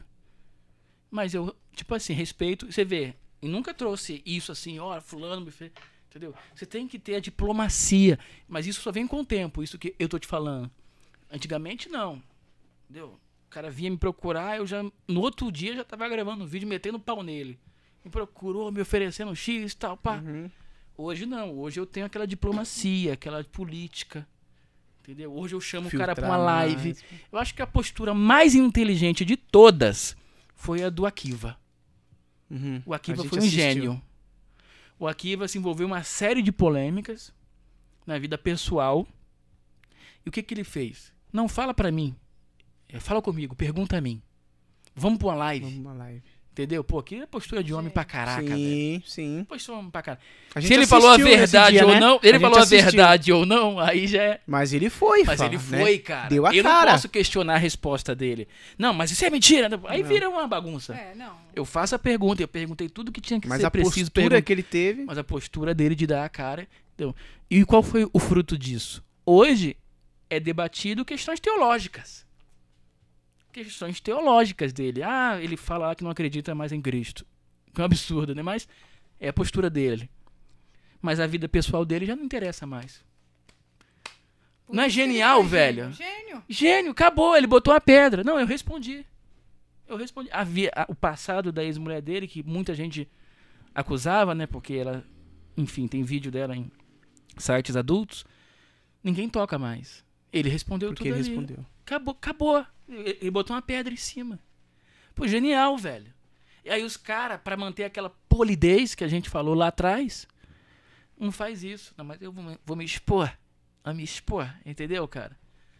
A me expor ficou polêmica. Deu- É. Todo mundo descendo sarrafo no cara e o cara não vai pra uma live com quem te acusou. Não é como, tipo assim, pô, igual fez o Mariano. Eu denunciei ele no meu canal, todo mundo falava é do Mariano. Não dava nada, você já percebeu isso? É. Aí eu trouxe um dossiê. eu trouxe um dossiê papa e fiz um, trabalho, um trabalho de edição, modéstia à parte. É. Um trabalho de edição. Arrebentou. Equipe, né? A equipe, Assim- né? É. A equipe. É, como é que é? Meu núcleo investigativo, É, núcleo investigativo. composto por eu e eu mesmo, né? Você E fi- colocava todos os dias, né? E fiz uma parada meio conexão repórter, você viu? Seguindo ali. Exclusivo. Inclusive. Nossa, Não, a foi- partir daquele momento começou a ganhar a internet. Aí sacudiu. Aí sacudiu. De novo, que De nem a novo. flor de... É, igual a Flor de Lis. Mas é claro que ninguém vai querer me dar. Também não. Eu, eu já passei dessa fase de querer crédito. pra- Não precisa. Entendeu? Mas muito canal, eu tiro o chapéu aqui pra muito canal que, humildemente, falam assim: olha, o canal, no entanto, trouxe essa denúncia e tal. Legal. E aí, o que que ele faz? Em vez dele fazer uma live comigo, né? E não por view, por, por ser homem, por hombridade. Podia ser no canal dele, podia ser no Instagram dele, já que eh, ele pode me acusar de querer view, né? Podia ser no Instagram dele, por postura de homem. Não, ele vai pra um canal fazer lambicast. Não é nem podcast, é lambicast o cara só ficar manipulado. lambendo lá. Aí bota uma mulher lá que diz ser jornalista, formada em jornalismo. E fala assim: a sua pregação, na minha opinião, é a mais maior. Eu falei, putz, Ah, acabou. não, acabou. Acabou, mano. Você tomar uma água aqui. Juliana, vamos ler algumas mensagens. Bora. Tem bastante mensagem aí. Tem, tem bastante. Senão não dá tempo da gente ler depois, deixa, né? eu, é, deixa eu ver se eu. Se eu não Vou ter que parou. voltar aqui de novo, hein, que cara? voltar. Ah, claro. Tem, tem bastante. Você é louco. Peraí que eu tô. Tô achando aqui. Povo pedindo café. Nossa. Quer mais café, Paulo? Eu quero. Eu vou tirar. Ah, que é de... Eu vou tirar esse é o café dele, a é. camisa aqui, cara, que tá, Tá aqui o seu café. Vem aqui. Galera, vou buscar meu café. É, porque eu. tá porque eu- esquentando isso- muito, hein, cara. isso- Tirei o. o a chaqueta no babado. Você quer que liga. O babado. Quer que liga o, Babado. o Não, não. ventilador? precisa Pega a jaqueta dele pra mim aí, amor, por favor. Não, não, não pode deixar aqui mesmo, deixa aqui assim, ó. Por causa do, do barulho, né? Atrapalha, inclusive, o som. E se ligar o ventilador, vai fazer frio. Eu já tô com o nariz já. Ah, é verdade. Entendeu? Se ligar, vai ficar frio pra você. Bom, eu vou ler aqui. Opa, boa noite. Aqui é de Araguaína, Tocantins, Brasil. Meu O Deus. Ramos Valdeir. É, sou fã de Paulo, João Nogueira colocou. É legal que quando você vê uma crítica, né, que não tem embasamento nenhum, é mais pra atacar mesmo. Vem outras pessoas e falam como a Andressa aqui. Paulo, te admiro, sou seguidora de alguns anos. Infeliz quem apenas está aqui para criticar ele. Se estão aqui vendo ele, é paixão reprimida. Paixão. Paixão. Só É- pode é- ser paixão reprimida. KKK, um abraço, Paulo. Muito bom, né, cara? É legal isso, porque quando a gente olha a pessoa, né? é A, a pessoa. Pode pegar esses dois aqui de baixo. A pessoa do Paulo, que nem a gente, a gente tá conhecendo ele aqui de perto, ele é a mesma coisa dos vídeos. Ele é o mesmo cara. a Mas- mesmo, não muda. muito mais bonito. Bem mais novinho, né? Bem mais bem novinho. mais novinho. Bem mais novinho. É um coroa bem mais Um novinho. coroa bem novinho. Um coroa bem novinho. Então, tipo assim, a gente vê que realmente é verdade que ele luta por uma causa que muitos crentes estão dentro da igreja já desiludidos, já, já, Não, não, já, já tipo, já não, já não tem mais é, esperança de ver um evangelho transformado, reformado. E tá denunciando isso na internet, né? Quem tem ouvidos, ouça. O que o YouTube, alguns youtubers estão dizendo à igreja. É, muito ó. bom, hein? Valeu esse trocadilho aí, hein, Juliano? É, Quem pô. tem ouvidos ouça o que o Paulo diz, né? É, exato. Não, porque assim, eu vejo. é, a, gente é de- a gente debate muito isso entre amigos em casa. Já, já debate, temos muito vendo seus vídeos com amigos em casa É. a respeito de tipo. O que, que ele tá fazendo? Ele tá denunciando porque ele é um, um cara que ele. Frustrado. frustrado dentro da igreja, ele cria um cargo e ele tá denunciando. É uma vingança? Ou ele tá exercendo um, um, um ministério? Vamos dizer assim, um ministério tipo, eu vou fazer justiça porque eu vou eu abrir acho os que olhos teve um da cara, igreja. teve um cara que ele, ele, ele resumiu muito de uma forma é, imparcial. Ele disse não, o Paulo faz uma provocação. Acho que é, eu acho que resume, né? Não me coloca como certo e nem me condena como errado. É. Tá colocando o crente Uma- pra pensar. Faz a galera pensar. Uma provocação. Uhum. E aí? Isso oco- ocorre no seu lugar ou não? Aí o cara vai olhar assim, pô, mano, não é que ocorre? Entendeu? Não é que a maioria vai dizer, não é que é desse jeito mesmo que funciona? N- não é que os próprios cargos ali dentro vão sendo distribuídos de acordo com a representatividade social que cada um tem Ixi. E não com a sua capacidade Verdade. realmente ministerial? Entendeu? Exato. Aí o presbítero é, é presbítero não porque ele tem esse chamado, mas porque ele tem um bom dízimo, porque ele tem um- uma pequena empresa, uma pequena lojinha na cidade. Mas se você mandar abrir a Bíblia em Abacuque, o cara não sabe nem. É Novo Testamento ou Antigo, né? Falei Novo Testamento e Antigo, né? E talvez ele fale igual a minha mãe, né? Perguntei à minha mãe assim: mãe, qual é a diferença entre o Novo Testamento e o Antigo Testamento? Aí ela falou assim: ah, você é burro, Paulo. O Novo Testamento é o resumo do Velho. Nossa, mano, ela, ela sintetizou quatro anos de teologia, assim, em uma frase. É impressionante. Falou tudo. Impressionante. Não, e tem, e tem. Não, e ela. Ela é muito engraçada pra explicar a teologia. A a Bíblia. Ela, decepcionada com algumas atitudes de alguns irmãos meus, ela vira e fala assim: Ó, de vocês, ó, eu já lavei a mão igual Lázaro. Aí eu falei assim, mãe, quem lavou as mãos foi Pilatos, mãe. Lázaro ressuscitou.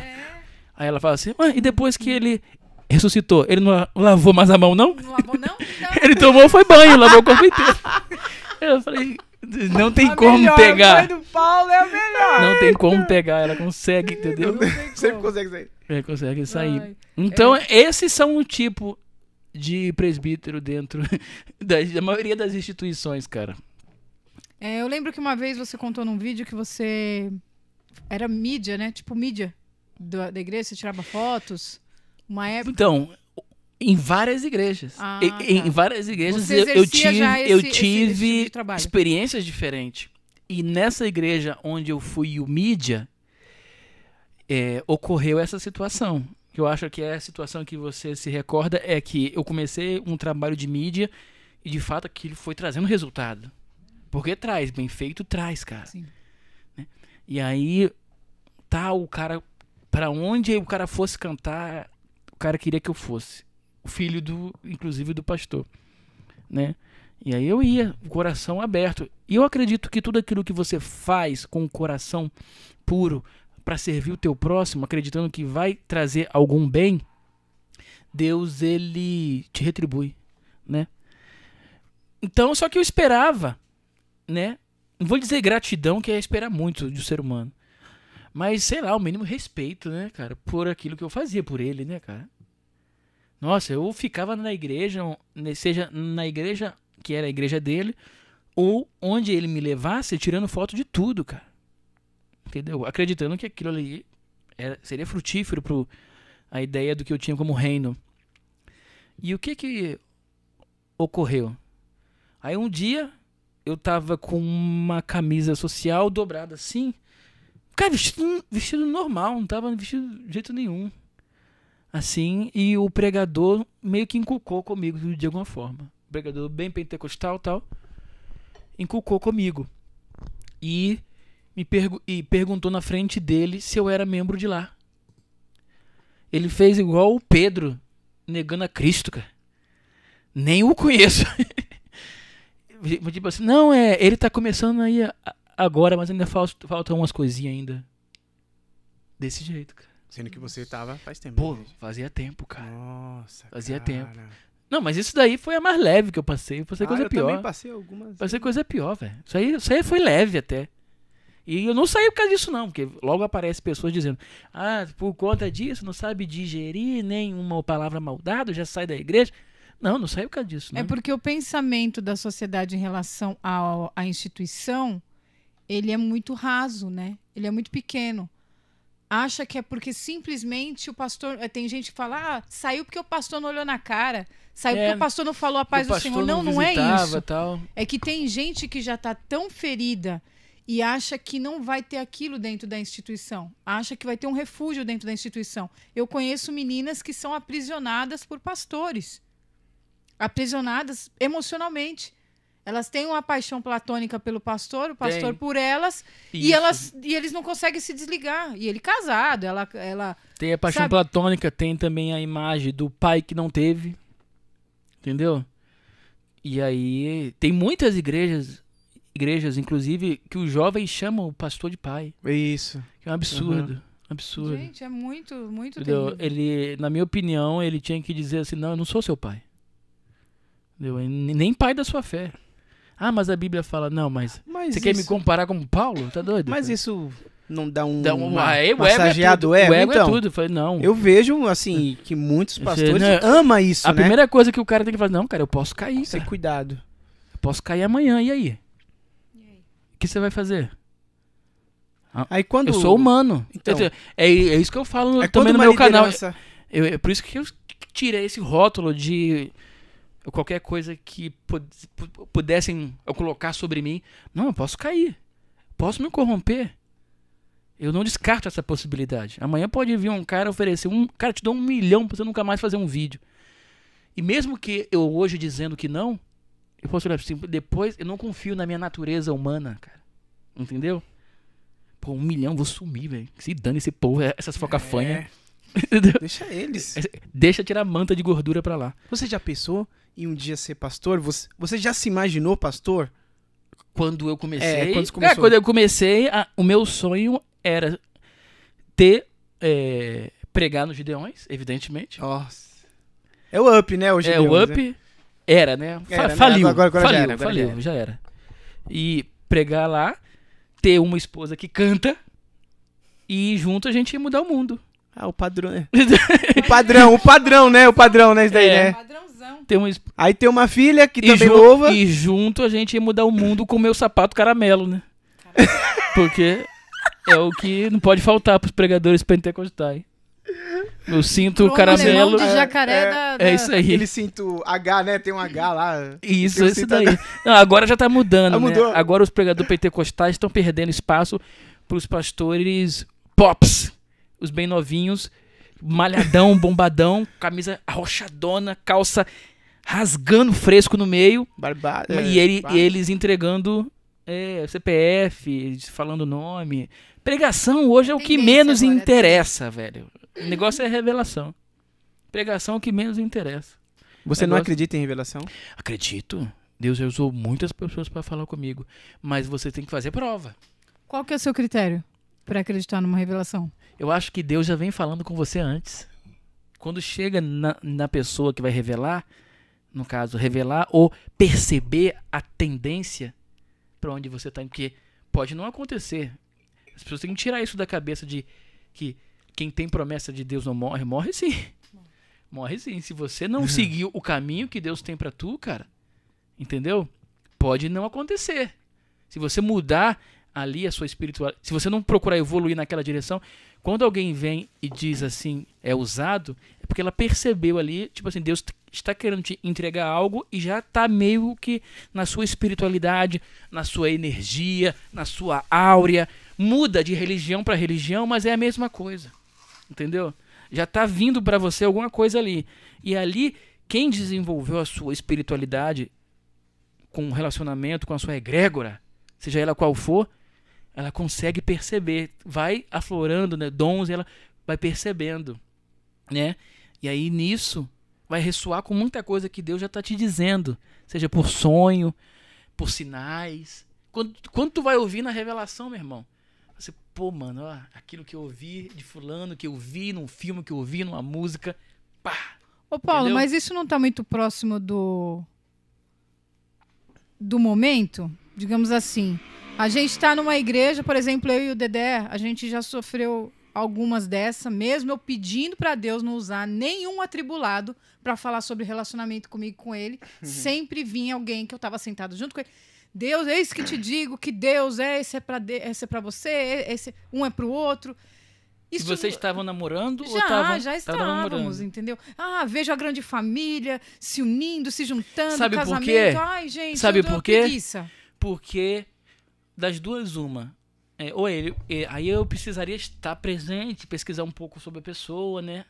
Pra saber se ele é alguém de De Deus. Mas, mas vamos crer que ele é alguém de Deus, né? Vamos crer. Por que, que isso aconteceu?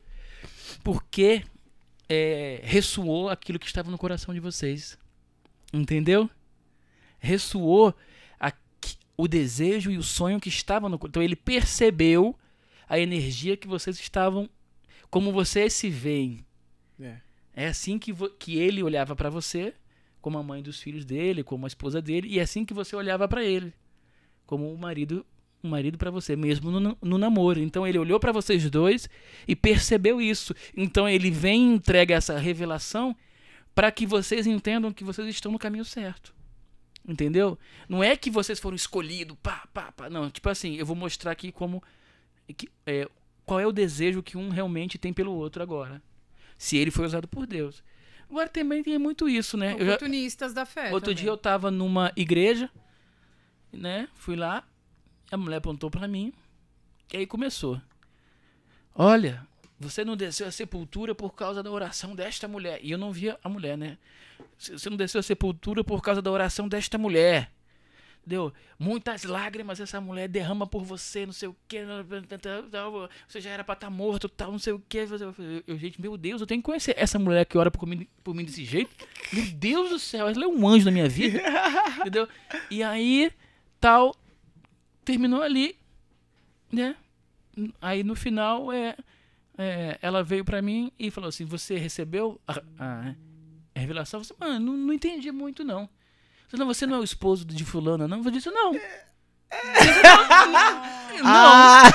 Entendeu? Caraca, mano, o esposo dela tava sentado na outra, na outra fileira, velho. Acho que ela Mas, não mas não é na- atrás de mim, é do outro lado da igreja.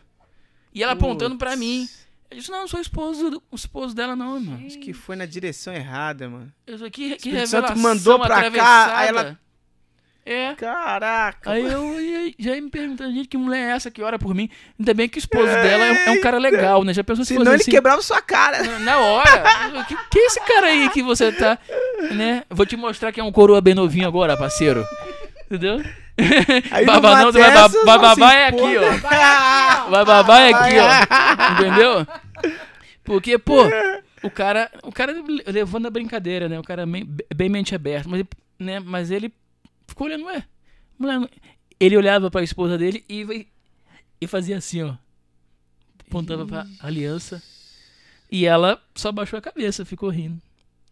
Tipo, tá vendo? Aí isso aí é um tiro na água legal, né, cara? Nossa. Legal, e ocorre muito isso, né? E essas revelações genéricas, né, cara? Revelações genéricas, ah, é, Você vai Deus vencer. muita bênção, você vai vencer, o diabo tem muita Espera fúria de você. Pô, Ah, isso daí. pô o diabo Todo vai ter mundo, amor por pô. quem, cara? É, por vai, vai, vai, Muita ser, vai ser tá estranho o dia que, ó, você. o diabo, o diabo tem uma paixão, por- uma paixão. Já apaixonado por você, cara. Nossa, ele quer fazer um podcast contigo. né? Aí ia ser muito louco, né, cara? Mas fúria de você, pelo amor de Deus. Então, sabe, tem muita coisa genérica e o povo vai dando glória e tudo e nem liga, velho. Cara, quando vem a maturidade espiritual num nível que você, para você já é indiferente, né? Pra gente que já tá acostumado a isso, isso já não me escandaliza, não me tira de um lugar. Se a música for boa e a mensagem, de repente, talvez aquele dia o, o pregador foi ruim, mas a música foi boa. Você entendeu? Já valeu. E as pessoas que eu vou ali são pessoas legais, são pessoas bacanas, mas a minha espiritualidade é desenvolvida em outro lugar. Minha espiritualidade não é desenvolvida ali. Entendeu? A minha espiritualidade é desenvolvida no meu particular. É isso que as pessoas têm que entender. Entendeu? E aquela parte, é, aquele vídeo que você falou, é, que tem uma polêmica aí sobre o Fernandinho, né? Que ele sobre o, sobre o dueto, né? É, É. Tem outro nome, né? O Fit, né? O que, que você acha disso, cara? Você você acha contra o pessoal cantar música secular junto com Não, porque eu gosto de Você música não- secular. música gospel, né? Ao É, contrário. não, eu, eu acredito que. Já fui, né? Quando eu- quando eu era do sistema, evidentemente. É, eu acredito que você tem que entender o que, que a música te transmite. né? Qual é a sensação que a música te desperta? E se a música não tivesse letra? Ela é secular ou é gospel? Entendeu? É. É, é- é- ela é pra louvar ou, ou ela Ou é, é pra quê? é pra quê? Entendeu? Eu ouço muita música instrumental. Eu tenho um Muito- trio instrumental. Eu, eu tenho uma gente- playlist aqui, né? Gosto muito do maestro Alexandre Guerra. Sim. Conhece? Conheço. Você tá brincando? Conheço, Você conheço. conhece ele? conheço. É, é, eu gosto muito do CD dele, é Estações Brasileiras. Você conhece? Não, esse daí não. Que tem um, tema lá chamado, inclusive, Sombras Outonais. Lindo demais, cara. Lindo demais. Eu ouço muito ele aí. Você chora ouvindo, cara.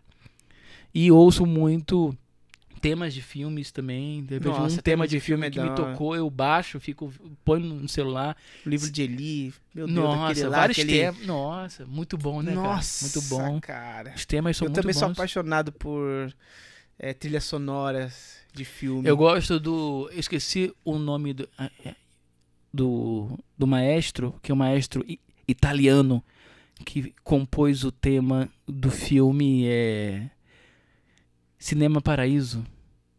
Não sei. Eu também Cinema não sei. Paraíso, cara, muito, muito bonito. É legal. Nossa, cara, é o nível do Alexandre. do Alexandre Guerra, tocante. Também vai compor depois, em parceria com o mesmo diretor de Cinema Paraíso, é, é, o, tema de Malena. né? Inclusive, esse maestro que foi a inspiração para o cara compor o tema do é, O Gladiador. O cara se inspira nesse maestro, de tão lendário que ele é. Nossa, cara. Então é, é um. eu, eu gosto muito tem um poder muito e aí, forte. é né, cara? gospel ou é secular? Entendeu? E aí? É isso que você tá indo tem pro que ver. inferno ou tá indo pro. né? É, é Pro céu. cara, é isso que as A pessoas. música não define isso, na verdade, né? É. Se você escuta, ah, você, E você quando tá escutando. o ah, a música secular é pecado, beleza? Por quê? Porque ela fala assim, ah, é, o meu amor não sei o quê. E quando o novo som cantava músicas ambíguas? Fez muito sucesso que ele falava do amor, mas casava tanto com o amor pra Deus quanto o amor Para uma pessoa. pra uma pessoa. Ele jogava em duplo sentido. Você que, né, que, que era chamado de roupa nova evangélico, né? Lembra disso? Aham. E aí, ele era gospel, porque tem um selo gospel, né? Mas o amor, o próprio Catedral, que Catedral. cantava lá, né?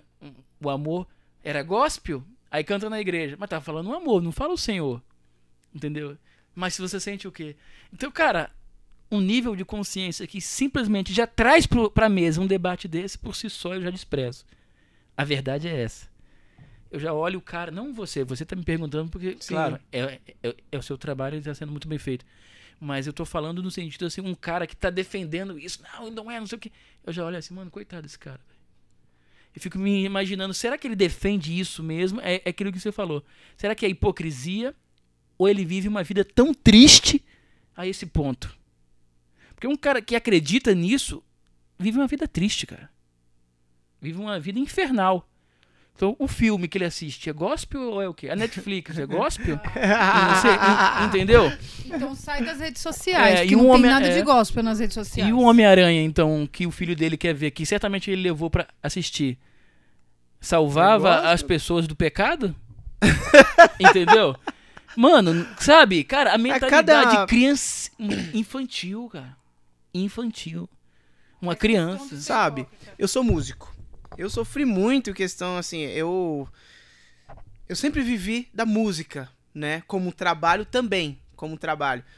E quando eu entrei na igreja, eu fiquei dois anos em uma igreja que eles falaram assim: ó, ou você toca no secular ou você toca na igreja. E eu Que sentadinho absurdo, ali, velho. voltava pra minha casa chorando, porque eu queria louvar a Deus. Voltava pra casa chorando, aí eu chegava pra minha mãe, a minha mãe, ela não é da igreja, e ela falava assim: Meu, o que você tá fazendo lá então? Sai fora! Sempre você vai pro culto, você volta triste? Aí eu, não, mãe, porque eu queria louvar Deus lá com o meu é, é, talento, né? E ela, ela falou assim: Meu, tá fazendo mal pra você. Aí o pastor chegou assim pra mim e falou assim: Cara, é o seguinte, vamos fazer o seguinte, eu vou tentar arrumar um emprego pra você aí, de qualquer coisa. Menos pra você tocar. Caraca. É. Tipo Tocar assim, no o seu talento. É. Aí eu falei assim, pô, e o tanto tempo que eu estudei não valeu de nada? Sabe? Não valeu de nada. Fora que, assim, o. o- E teve também, tipo, de outro pastor que sempre condenado. Advogado. Aí eu cheguei um dia, então, você advoga só pra galera da igreja? O cara não tem nem o que responder. Então, mas em uma roda, em uma roda, e teve uma reunião dos, dos músicos, ele falou assim: ah, meu, eu tive que fazer até trabalho pro PCC. Pastor vendo? falando isso.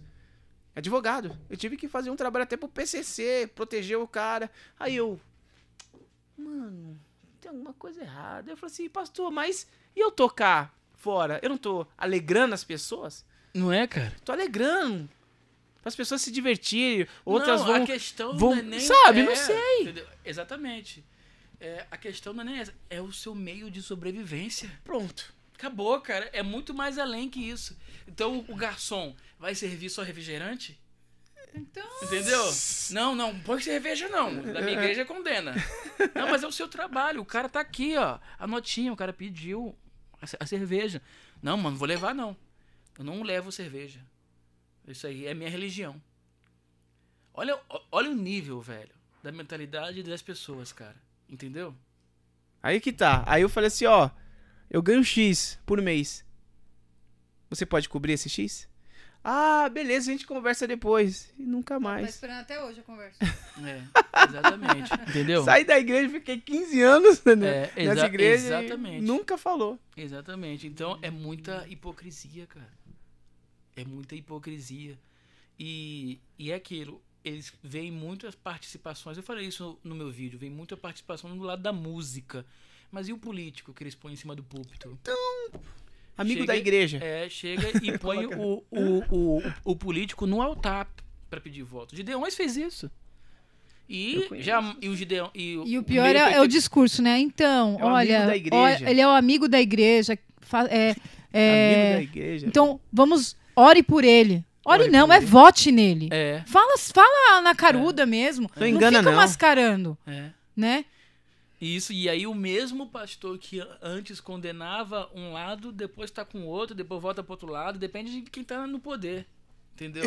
Meu, Cara, muita tá- doideira. Tá, E o, Você tá morando aqui. Tá morando aqui. entendeu? e o público não percebe isso, velho. Não enxerga. Ou não quer enxergar? Eu não, é- aí já entra aquilo, tá? É como você pegar a sua mãe ou seu pai fazendo algo errado, né? Você pensa assim, ah, vou fingir que não vi, entendeu? Porque eu gosto, porque eu amo. Porque eu tenho aquela figura, né? Eu coloquei num pedestal, né? Coloquei num pedestal. Então, mas o número de pessoas que estão acordando para essa realidade dentro da igreja e elas sabem que elas podem questionar sim o que aquele líder religioso está fazendo, está sendo muito grande. E eles não estão sabendo muito como lidar. Entendeu? Então, tá- é, eu vejo, é, eu tenho amigos em São Paulo é, que, enfim, Juliana, aconteceu isso, isso e isso. Porque sabe que eu já tenho, a gente já tem essa mente assim a respeito desse lado da igreja. Então as pessoas falam pra mim, Ju, meu, se eu, eu fiquei sabendo disso, disso, disso. Eu falei, meu, não se escandaliza. É. É você, Deus e a sua espiritualidade. Eu nunca ouvi falar. aprender como lição. É, até é gostaria importante. que vocês falassem sobre um pouco sobre isso. O que, que é a espiritualidade? Porque nunca se falou tanto sobre espiritualidade como agora na igreja. Eu nunca ouvi falar essa palavra na igreja. Eu nunca ouvi falar num púlpito. Você tem que acessar a sua espiritualidade. Eu nunca ouvi falar isso. Hoje a gente está ouvindo isso com uma, com uma frequência um pouco maior. Então É, eu gostaria que vocês falassem. Mas é nessas igrejas aí que estão pregando a graça, né? Sim. É nessas igrejas. Não É. a pentecostais. Pregando a, a graça que você fala. Isso, essas ah, igrejas. sim, não, é, pentecostal não, aí não vai falar nada mesmo, cara. Ali é um absurdo. somente a lei, né? É. Ah, eu acredito, cara, que a, a espiritualidade é a sua conexão com o Ser Supremo. E como, conforme é que você vai estudando é, a sua própria natureza, suas próprias limitações, você vai se policiando. E vai dando mais ênfase para que aquele ser supremo que você cultua brilhe dentro de você. No caso, Cristo, né? Conforme nós vamos conhecendo a nossa natureza, as nossas limitações, nossas sombras, é, e vamos vendo que temos que nos policiar, temos que combater aquilo, pegar nossa cruz, né, e carregar, e vamos comunicando maturidade. E essa maturidade, Deus entende que agora você precisa de outra experiência para poder desenvolver um pouco mais. Aí você tem outra experiência, aí desenvolve um pouco mais. E é aquilo você vai ver que a sua espiritualidade é maior do que a religião. Por isso que eu falo, eu não tenho religião, eu tenho espiritualidade. Entendeu? Tenho uma conexão com Cristo, independente de qualquer placa ou independente de qualquer eh, local que eu esteja, qualquer cidade, porque eu vi muito isso, não sei se você já viu isso. O cara que tá em uma cidadezinha pequena, ele ali, ele é tido como santão, o santarrão e tal, né? O pregador, o aspirante a pastor. Aí ele pega uma obra de alguma empresa em outra cidade. Mano, você vai ver o cara até no, no cabaré, velho. Eu já estive sabendo disso. Eu- eu- Ou seja, ele tinha religião. Ele não tinha espiritualidade. Ele não tinha espiritualidade, ele tinha religião. Porque se ele tivesse espiritualidade, onde quer que ele chegue, ele fala, mano, olha as energias daquele lugar, velho. né? Se você, claro, se você for fazer tipo assim, um- se você tiver num nível que você quer fazer tipo uma parada investigativa, né? Até mesmo para ver o estilo de vida, né? Como eu já fui em lugares para olhar nos olhos das pessoas para ver como elas poderiam viver daquele jeito, né? E ali, aí é diferente. Agora, eu não fui ali me servir, beber daquela fonte suja, entendeu? E o cara bebe, sabe? Tipo assim, aqui ninguém vai saber, né? Tipo, Mano, o cara nunca desenvolveu, cara. Aquilo que o apóstolo Paulo fala. Ele continua um menino tomando uma, uma madeira. Ele não, não se tornou um homem. Um homem vai, vai em, em busca de sua caça. Entendeu? E até mesmo no campo espiritual. Ele chega no local e ele, bom, o, o que, que eu posso fazer aqui para continuar conectado com aquilo que eu acredito e forte? Seja procurar um local, uma instituição que ele acredita ser séria, ou até mesmo na sua privacidade, um local onde ele possa ali eh, ter sua comunhão. Essa comunhão pode ser desde caminhar na natureza, algo que me dá um imenso prazer e eleva muito a minha espiritualidade. Sen- Sentar na praia, frente ao mar, né? refletir, orar, en- enquanto caminho, enquanto olho o céu. Isso tudo são mecanismos que você cria para continuar conectado ali e evoluindo a sua espiritualidade. Isso é independente de onde eu estiver, do estado, da cidade que eu estiver, da mesa que eu me sentar. Entendeu? Da mesa que eu me sentar, o cara faz a proposta, tipo assim, eu não preciso provar nada pra ninguém pra é, pegar aquela proposta dele pra me sentir pertencente a um grupo. A primeira coisa que eu penso é na minha evolução espiritual. É a partir da sua evolução espiritual que todas as outras coisas vos serão acrescentadas. Buscai em primeiro lugar o reino dos céus, e todas as outras coisas vos serão acrescentadas. Depois que você se elevou espiritualmente, aí as outras coisas vão sendo acrescentadas. né? Eu falo essas coisas assim que eu julgo ser um pouco interessantes, né, no meu ponto de vista. Mas infelizmente, eu acredito que eu sou muito julgado porque eu não ostento, né? Eu não tenho talvez a condição de ostentar é, aquela coisa que o coach faz, né? É, compre a minha vida de, de, de sucesso. Então ele mostra lá é, tudo que ele tem, seja emocional ou material, para que as pessoas comprem a sua ideia, a sua mensagem, né? É, faz aquilo que alguns médicos fazem quando vão atender, ou até mesmo missionários quando vão evangelizar em tribos distantes, né? Chamados assim os médicos dos pés descalços, né? Chega lá, eles tiram os sapatos porque as pessoas andam descalças, aí eles são mais aceitos. Ou os próprios missionários. É, se anda parecido, a mensagem vai ser mais aceita. E numa sociedade cada vez mais capitalista, a sua mensagem só é aceita através da ostentação e do glamour, mesmo que não seja verdadeiro. Entendeu? Mesmo que não seja verdadeiro. Não importa. Não importa. Infelizmente. isso. Então, é. E eu conversei um pouco isso com um. um- acho que foi um Hare Krishna lá em Balneário Camboriú. Ele estava me convidando para as reuniões dele. E eu falei isso com ele. E ele também concordou, porque eu falei a questão do médico de pés descalço. Eu falei, cara, sua mensagem não vai ser aceita aqui, não, cara. Você tá descalço numa sociedade que usa sapatos. Entendeu? Aí ele ficou olhando assim, não, mas quem, quem entender vai. Né? É para quem tem que ser, a, mensagem vai ser compreendida. Eu falei, amém, eu tenho, tenho sua fé, mas não acredito não. Não acredito nessa, mas não também não. Porque eu sinto mesmo. Eu sinto mesmo. E no meio evangélico, a vitrine é tudo. A vitrine é o que importa. Você vê que a Flor de Lis, a gente pega o exemplo dela, que é um exemplo, é um marco na história. Tem que fa- fazer um, um. toda uma tese de faculdade em cima da vida é, dessa mulher e dos conceitos dela. O que importa, mesmo à custa do sangue de um assassinato, é manter a vitrine. É manter a fachada. Manter. O divórcio, não. Isso vai me manchar. Mas matar não tem problema. Nossa. Entendeu? Então, essa metáfora, cara, define o sistema.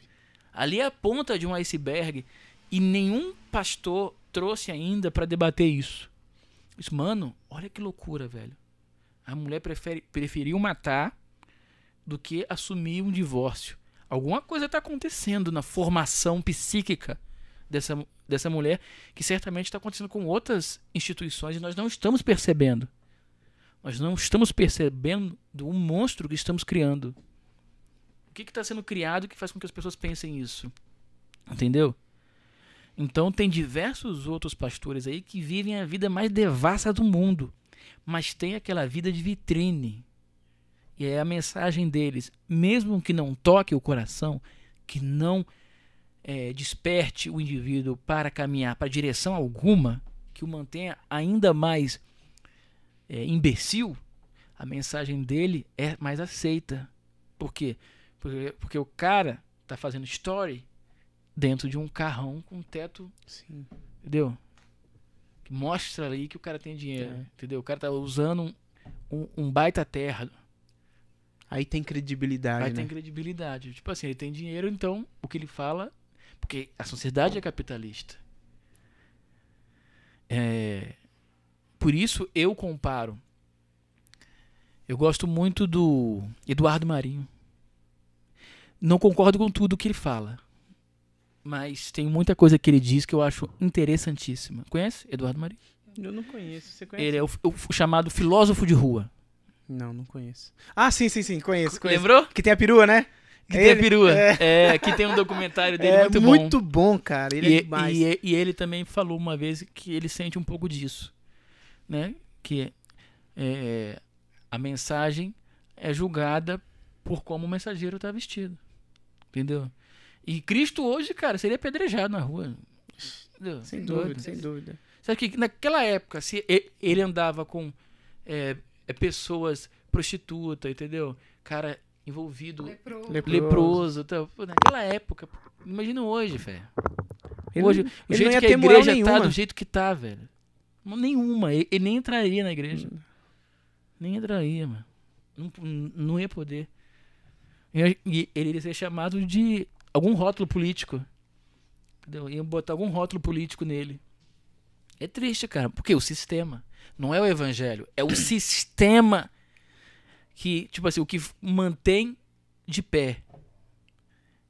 Cristo não se encaixa naquilo que mantém um sistema religioso de pé. E religião e espiritualidade não tem nada a ver uma coisa com a outra. Entendeu? Entendi. O, o Paulo, você não tem medo de de morrer não? Com esse seu trabalho?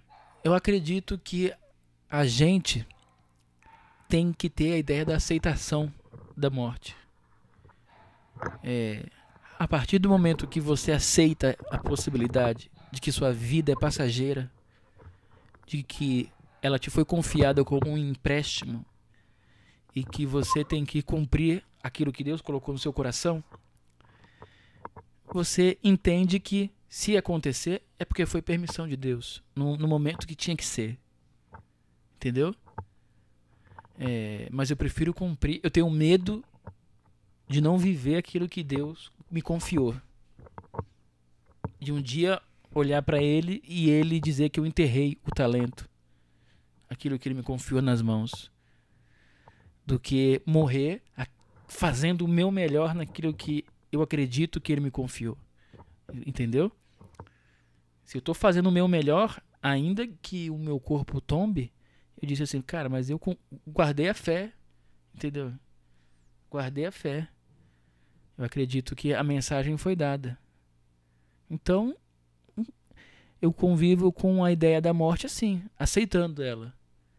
E por isso faço meu trabalho todo dia. E cada vez com é, mais maturidade e mais responsabilidade.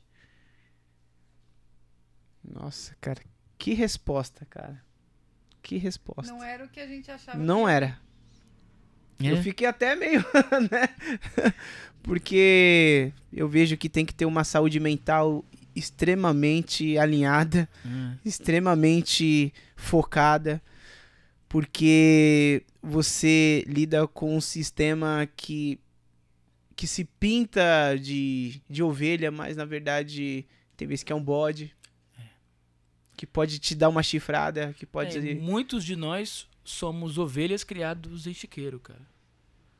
Muitos de nós. Eu já passei por lo- local que eu considero hoje espiritualmente chiqueiro.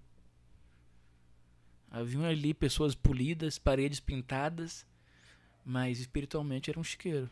Emocionalmente, então, nossa, nem se fala, cara. Você sair, já, você ir para um local e voltar pior, como você já, já, já relatou aqui muito bem. E ir para um local e voltava pior várias vezes, isso já me ocorreu, cara. Então, Você já pensou em desistir? do canal ou da Do canal de tudo? e de tudo. Acho que todos nós já consideramos em algum momento da vida o caminho da desistência absoluta de qualquer coisa. Que dirá de um mero canal. Ou seja, consideramos desistir até de viver, É. em, em que dirá de um canal, né, E cara? de Deus. Não. Mas às vezes eu já disse coisas assim muito pesadas pra ele. E depois pedi perdão, evidentemente. Porque sabia que, tipo assim, ele não é o meu fantoche. Entendeu? Não adianta eu sentar no chão e fazer pirraça. Eu tenho que aceitar e compreender o caminho que ele quer me levar crescimento e crescer dói. Crescer dói, mas manter-se é, estagnado mutila. Entendeu? Então, eu prefiro a dor do crescimento do que a mutilação da estagnação. E eu prefiro passar por esse processo. E uma coisa que você tem que entender é que Deus não é um, um ursinho carinhoso, cara. E que você que vai é, aparecer no céu é, num carrinho de nuvem e vai sair da barriga dele raios coloridos para te ajudar. Não, ele vai te convidar ao crescimento espiritual. Isso queira o sistema ensinar ou não. Cada um, o despertar é individual, a alienação é coletiva. O sistema ele pode te alienar, mas o Espírito Santo ele sabe discernir ali cada um e aos poucos vai te levando a experiências pessoais das quais você vai despertando. Você vai despertando. Não pense que eu da noite pro dia, porque as pessoas as pessoas pensam assim: "Ah, ele tá falando isso daí, esse cara aí, nossa, ele sabe tudo". Não, mano. Se pegar vídeo meu de tempos atrás, parece outra pessoa falando. Entendeu? Vocês que acompanham É, o canal há mais sim. tempo, você sabe disso, né? Mudou demais. Pareço outra pessoa falando. Porque isso tudo é uma evolução, cara.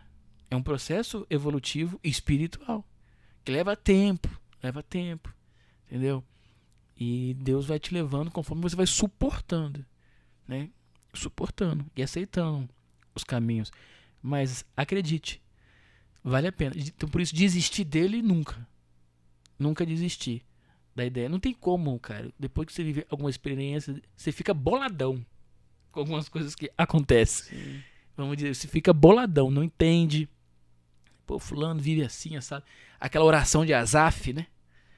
Pô, os, os filhos dos ímpios tá aí bombando e eu tô aqui, né? Giripoca piano em cima do, do meu lombo, sabe? E o que que tá acontecendo, Deus? Tô fazendo tudo certinho. E aí volta para aquele exemplo que eu falei para você me lembrar, mas eu lembrei agora.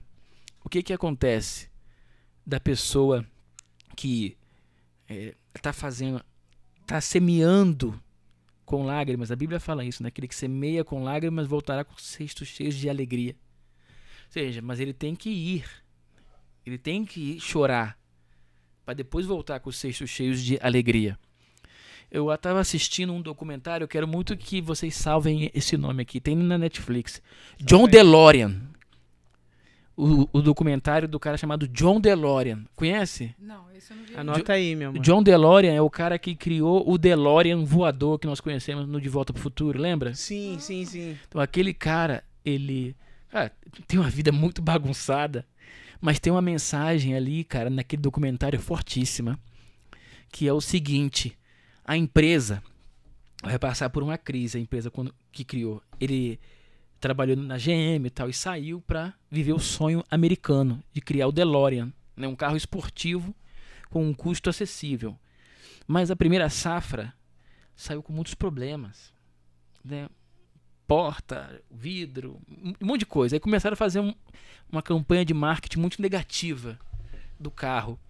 E ele se viu em, num desconforto financeiro.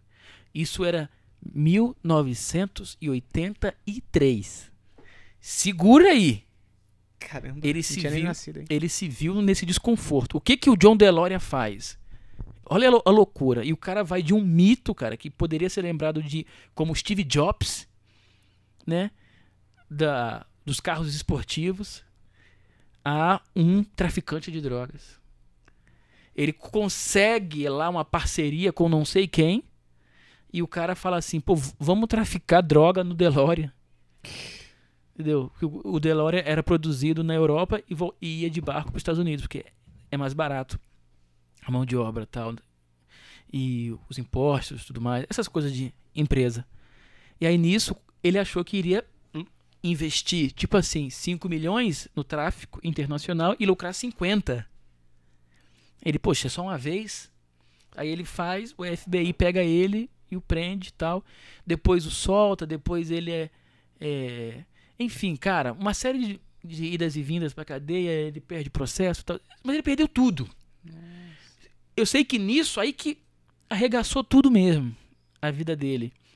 E ele é, vai terminar como cristão, né? Sabe? Ele, ele vai pra igreja e tal. Cara, ele morava em casas assim absurdas. Sabe aquela coisa de escolher a experiência que quer viver no dia?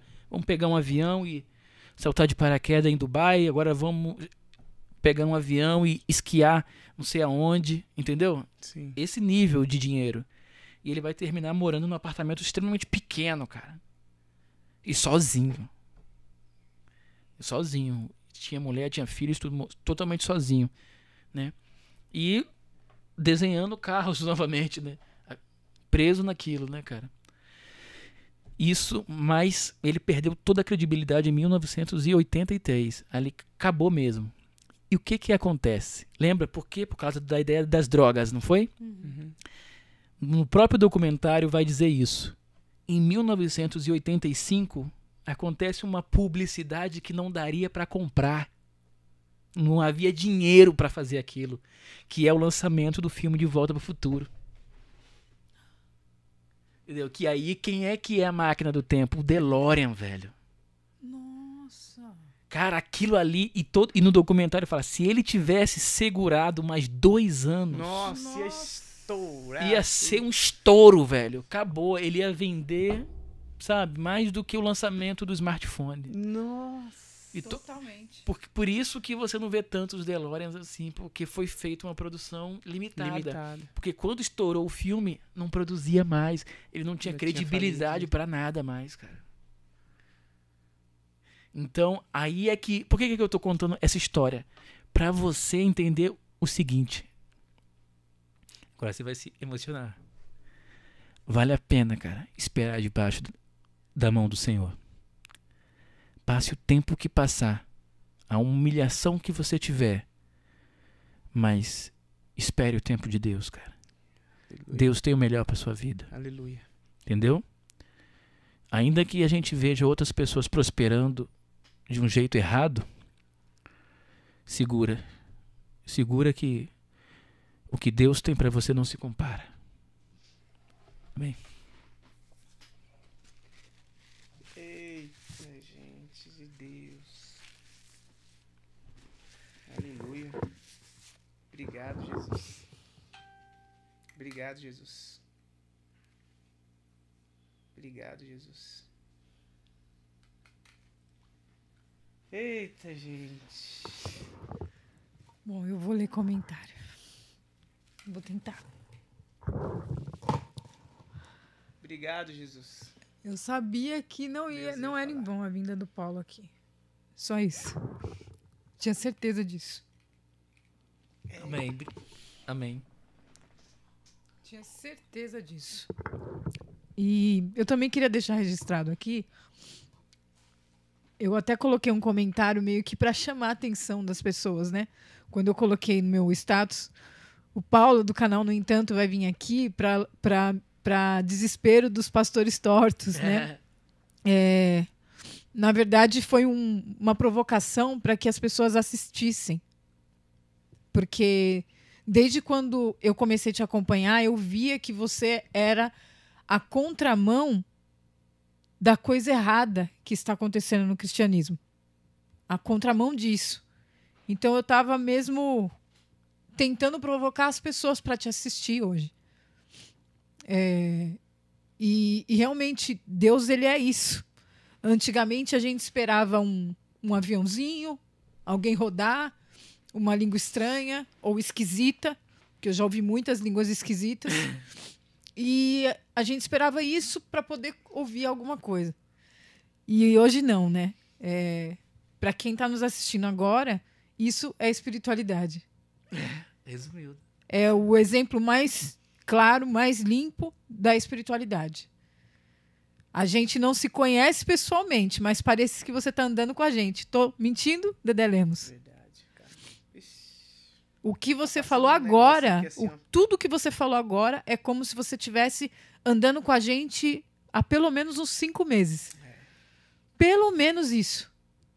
Então, o dia que você veio aqui foi escolhido mesmo por Deus, porque em off a gente fala. Vamos continuar. É, você vai ter que continuar. Pode ter força aí para continuar. Mas tem uma pergunta muito polêmica que, tá, que Pode já tem fazer. umas três, quatro aqui, Sim. que é se o Paulo tá solteiro, gente. Primeiro eu quero perguntar, você sabe que você que você virou acabou virando uma pessoa muito assediada na internet por conta da sua ascensão, babanão, babanão. Babadão. É, e assim, eu, eu eu e algumas pessoas que estão aqui querem saber desse lado, né? Eu Dessa, vou falar, desses claro. assédios e se você é solteiro, se você não é, como é que é? Vou falar da questão do. Primeiro, se eu sou solteiro ou não. Olha, eu sou. Eu estou no momento mais feliz da minha vida. Porém, eu estou vislumbrando apenas o nascer. Sabe como você vê a aurora? Então, meio que você ainda não pode exatamente dizer como vai ser aquele dia. Mas você sente que será um dia inesquecível. E é assim que eu me sinto hoje é, nos primeiros minutos de um dia inesquecível, eu tô no momento mais feliz da minha vida. Então, como será esse dia? Espero poder voltar aqui para Pra contar para vocês. Ah, legal. Agora, a questão do assédio, eu acho que ocorre, cara, com qualquer pessoa que começa a ter, perdão aqui, gente, licença aqui. O mínimo de destaquezinha em qualquer rede social, que é a ideia de confundir você com aquele personagem, né? Tipo assim, eu vejo com uma forma de carinho, né? Claro que tem alguns convites que são um pouco engraçados, mas eu vejo com uma forma de carinho, porque tipo assim, você ficou tão íntimo daquela pessoa que ela tem assim, hum, ela não sabe como expressar, entendeu? Talvez se ela tivesse muito dinheiro, ah, vou te ajudar, vou te mandar uma ajuda, tipo assim, na cabeça dela. Mas como que ela só tem o que é, é a forma que ela entendeu? Ah, eu quero ficar com você, quero te dar um beijo, quero te dar um abraço, entendeu? E, ela, e às vezes isso pode confundir, porque ela cria a imagem, tipo assim, pô, ele, ele fala coisas assim que de repente é, eu já vivi, né? Tipo assim, muitas pessoas no meu canal foram machucadas pelo sistema. E aí a pessoa assim, poxa, eu me identifico com ele. Mas não, me conhece, não conhece a minha vida, os meus gostos, as minhas chatices. Entendeu? Relacionamento é outro nível. Então, é, eu respeito essas pessoas e quando é feito algum convite muito frontal, aí eu digo, olha, é tentador. Mas não. Entendeu? Eu tô em outra vibe. Mas você acha legal preservar a, a- a- não sei, a divulgação, tipo, da sua não sei, futura Ó, ou o que, ou o que, não, que acontece? Eu, porque o seu eu trabalho é um pouco sinto complicado. que o que que eu sinto? Eu sinto que é, quanto mais privada for informações a respeito da minha vida, enquanto eu fizer esse trabalho que envolve denúncia, É melhor. Né? acho que eu vou ter mais paz. Entendeu? Acho que eu vou ter mais paz. Não significa que em um momento ou outro eu não possa não possa celebrar, né? É, a alegria de ter alguém, de ter essa pessoa que está trazendo a luz desse dia, ou de é, estar em família, entendeu? Mas não espetacularizar Sim. sabe? Isso eu não, nunca tentei fazer, mas sei lá, em algum momento pode, pode ter confundido, né? Porque o que que ocorre?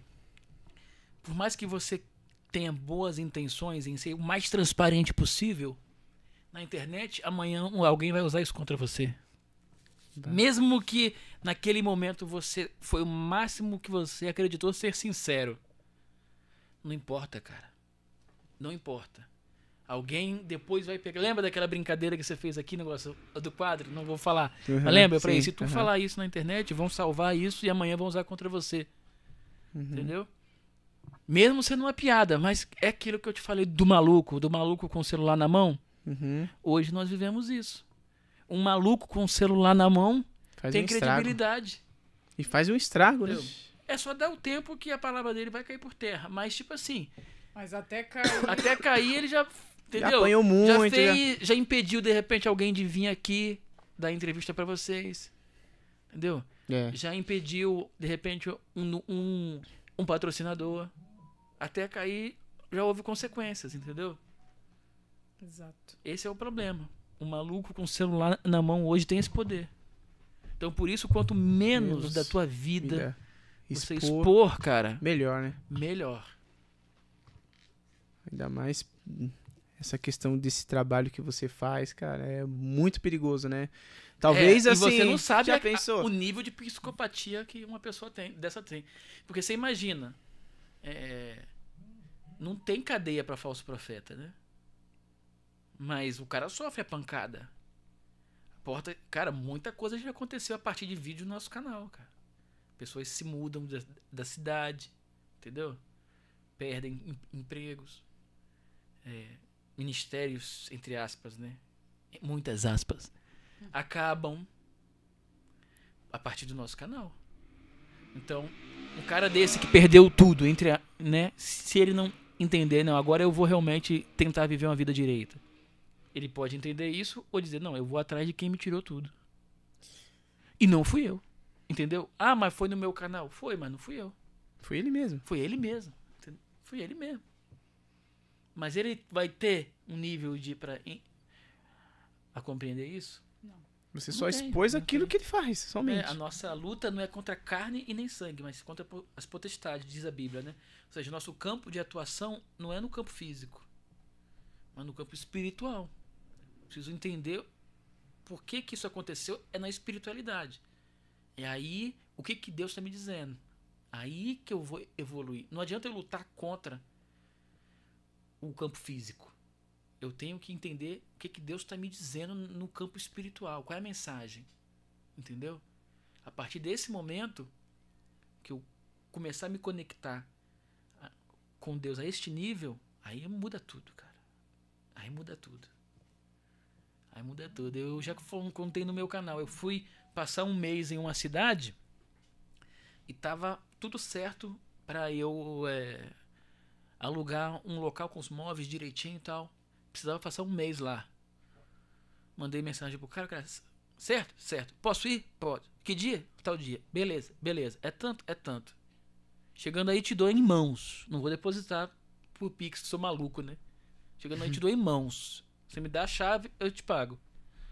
Beleza. Paro o imposto de gasolina, mando mensagem pro cara confirmando.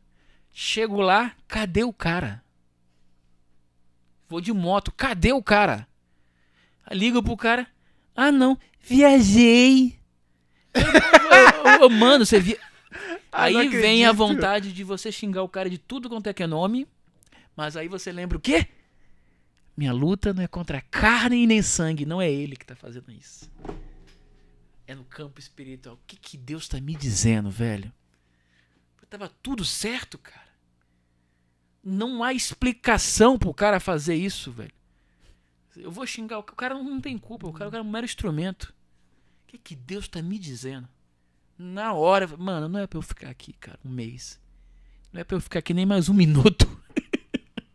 Por mais que eu queira, não é pra eu ficar aqui nem mais um minuto, cara. É pra eu meter o pé. Achar um lugar, um lugar pra dormir e meter o pé. E foi E isso que eu ainda fiz. achou um, um abençoado que te levou na caminhonete. Você né? ouviu a história, né? E aí é tão surreal que você vem ali de como se em vez de Jonas na barriga da baleia, foi Paulo na boreia, Na Da bo- boleia, né? Da pampa. da- da- da- Entendeu? Na da pampa. Pra, pra você ver, fui carregado no colo pra fora da cidade. Carregado no colo. Vai saber o que poderia acontecer. Como é que você vive um- uma experiência dessa? Sem religião, cara. Só conectado com Deus. Entendendo a mensagem. Entendendo. Meu Deus do céu. É pesado demais. É. E você tá lançando um livro. Vai lançar um livro. Não, Não, é- você tá escrevendo, né? Tenho dois livros. Um é, se chama O Último Poeta, que é um livro que eu escrevi quando eu tinha 26 anos. Um livro que eu tenho muito carinho e que pretendo um dia também poder ter a oportunidade de relançá-lo.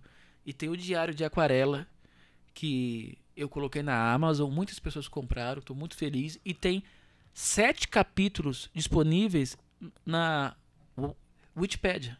Né? Wikipedia não, esqueci o nome agora, mano. É aquela plataforma que você disponibiliza para a pessoa ler gratuitamente. Eu confundo com Wikipedia, perdão. Vixe, eu não, eu não manjo muito. de É, Vou tentar achar aqui. Esqueci o nome agora, cara, da plataforma, esqueci. Mas tá lá o link na minha bio do Instagram. Arroba, no entanto, eu. O livro se chama Diário de Aquarela. O que que fala? Ah, o Diário de Aquarela. O Diário de Aquarela. Quase um trava-língua, né? É um livro que eu tenho muito carinho. É uma metáfora da parábola dos talentos. Né? A um o Senhor entregou é, cinco, a outro entregou dois, o outro entregou um. Eu achava muito sacanagem de Jesus ter entregado um para o cara e cinco para o outro. Até que, meditando sobre isso, eu entendi que aquele a quem ele menos entregou, ele mais confiou. Entendeu? Ele que estava sendo preparado para estar à frente, mas não sabia. Aquelas pessoas que, me- que menos com, é, recursos tiveram, mais lhe foi confiada a capacidade de influenciar. Em aquarela, como é que eu entendi a parábola dos talentos? Na arte da aquarela, a pintura em aquarela, ela é a única pintura que permite o erro, cujos erros são incorporados ao processo final. Qualquer tipo de arte, de quadro, de pintura, você errou, tem que começar de novo, ou apagar. Uhum. Na aquarela não, você errou, não tem como voltar, e a partir daquele ponto ele segue. Não existe um quadro igual ao outro em aquarela, não tem como fazer. Nem o próprio pintor consegue fazer. Porque não tem como controlar a água. A aquarela é base de água. E eu me especializei em tudo em aquarela, estudando, estudando pro livro. E, e aí, em aquarela, eles dizem o seguinte: para você, quando vai começar, comprar os, os materiais mais pobres possíveis. Os pincéis mais pobres, eh, a tinta, o papel, todo o material. Em vez de começar pelos mais caros. Porque quanto mais caro for, mais vai limitar o teu talento. Você vai ficar com medo de se arriscar.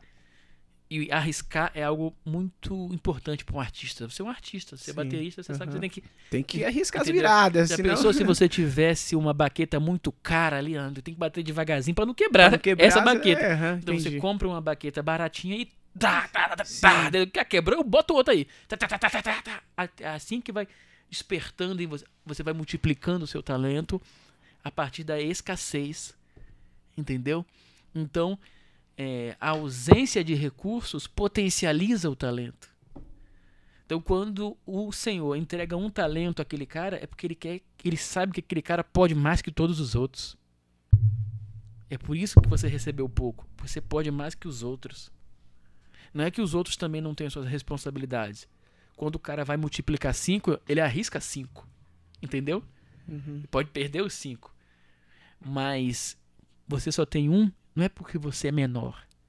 É porque você pode mais. Injusto. Não é? Não é injusto? Aparentemente sim. Mas não é. Aparentemente sim. E aí o livro vem trazer essa mensagem baseado em quê? Num, é, em duas irmãs que eu via malhar na academia. É, du- duas irmãs gêmeas.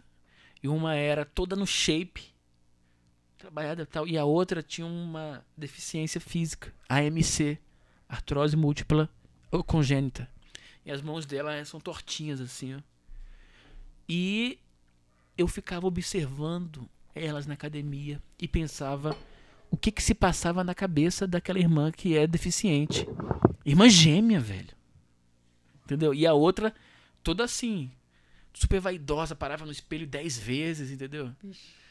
E ela lá- ali quietinha assim no canto assim malhando, né? E eu pensava comigo assim, poxa, não ia ser massa se essa irmã aí que é deficiente odiasse a, a irmã. É, né? Ia ser uma É. coisa meio Paola e Paulina. Mas aí isso que me deu curiosidade. E eu comecei a tentar entender como que ela poderia enxergar a vida. Entendeu? E algo que eu achei bonito foi que, embora elas tivessem essa diferença, a irmã que era fibrada tratava a outra irmã, que é deficiente, como se fosse filha. Não tratava como irmã. Então ela levava em todos os equipamentos, o carinho, a atenção é de uma filha. De uma mãe para com a filha. E ali nasceu toda a história. Nossa. ali que nasceu toda a história. O Legal. diário de aquarela. Já tá disponível. Tá disponível. Tá no link no meu Instagram. É o Watch, Watchpedia. Isso. É, a gente É, vai colocar eu também falei aí certo, na, é. Colocar na- na descrição. Wattpad. Pad. É, eu É. falei? Wikipedia. É né? o Watchpad. É, é Wattpad. Mas você vai no meu Instagram, tá o o link na bio. O link na bio tá lá já. Pra Isso. você já ler os cinco, sete primeiros capítulos. Se o povo pedir mais, eu vou colocar mais. lindo. Que legal. Eu pensei que o livro é, ia falar desse seu, desse seu trabalho. Você pretende fazer isso? Não, né? Não tem nada a é ver, né? distância disso, né?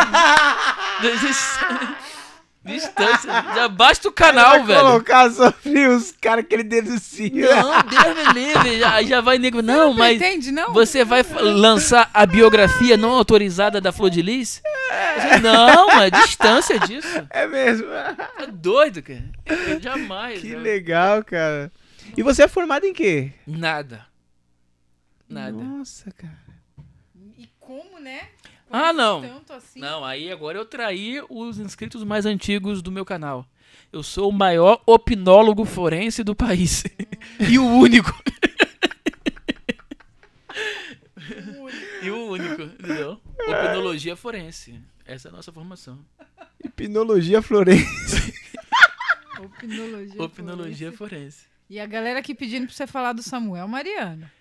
Mas, Já vai, vai, volta, volta aí umas duas horas aí de Volta vídeo. que vocês vão ver. Volta aí umas duas horas de vídeo. A, a já. Andressa Lima colocou aqui, é, revela pra nós a sua dieta do limão. Ah, do limão. Aí, foi. Do boa. limão é o seguinte, inclusive eu tenho esse- um bolo aqui. um trechinho desse vídeo gravado. Eu vou até ver se eu faço um vídeo sobre isso.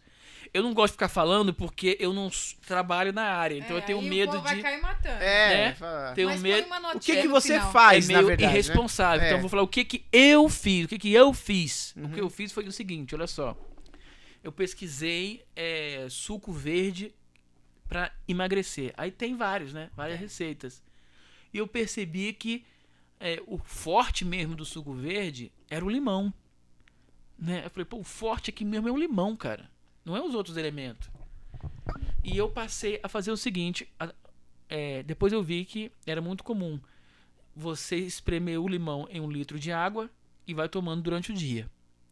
E quando você vai almoçar, em vez de você pedir refrigerante, você, você pede pro garçom espremer. Cara, ele, ele- ele- eles nem cobram isso.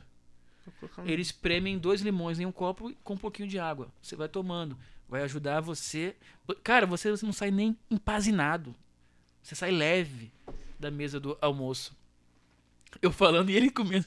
Eu comendo aqui. E ele comendo, pensando, cadê meu limão? É, eu já tenho que Então, aí, aqui, tipo assim, quando eu fui. é, quando eu ia em churrasco, aí eu espremia o limão e tomava, né? E me sentia leve. E antes não, me senti empazinado. Então, aos poucos, o limão foi me tirando o gosto pelo refrigerante. Então, quando eu como um salgado.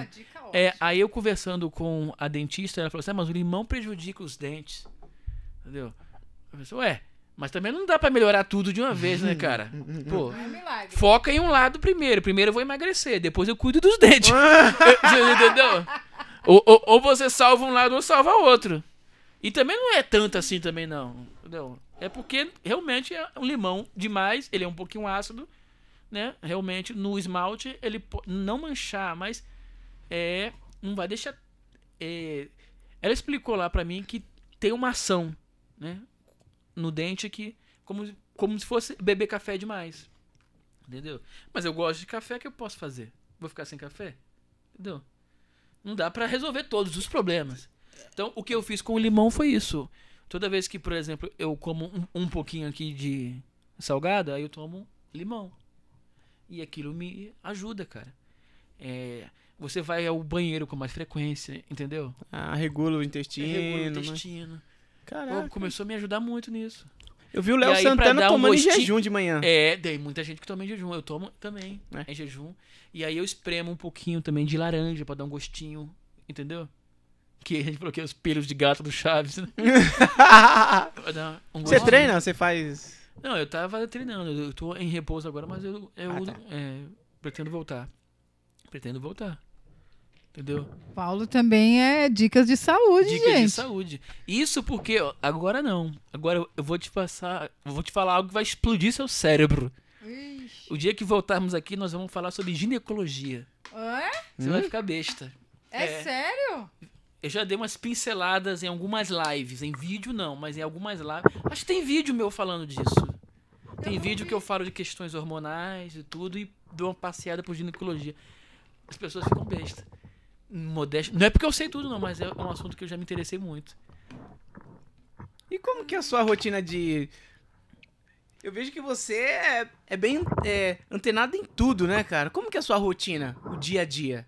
Cara, o- Você acorda e. O que você faz, cara? Fala isso. eu acordo de manhã, tomo um café preto já começo a trabalhar. Eu sempre quis dar essa resposta. Foi.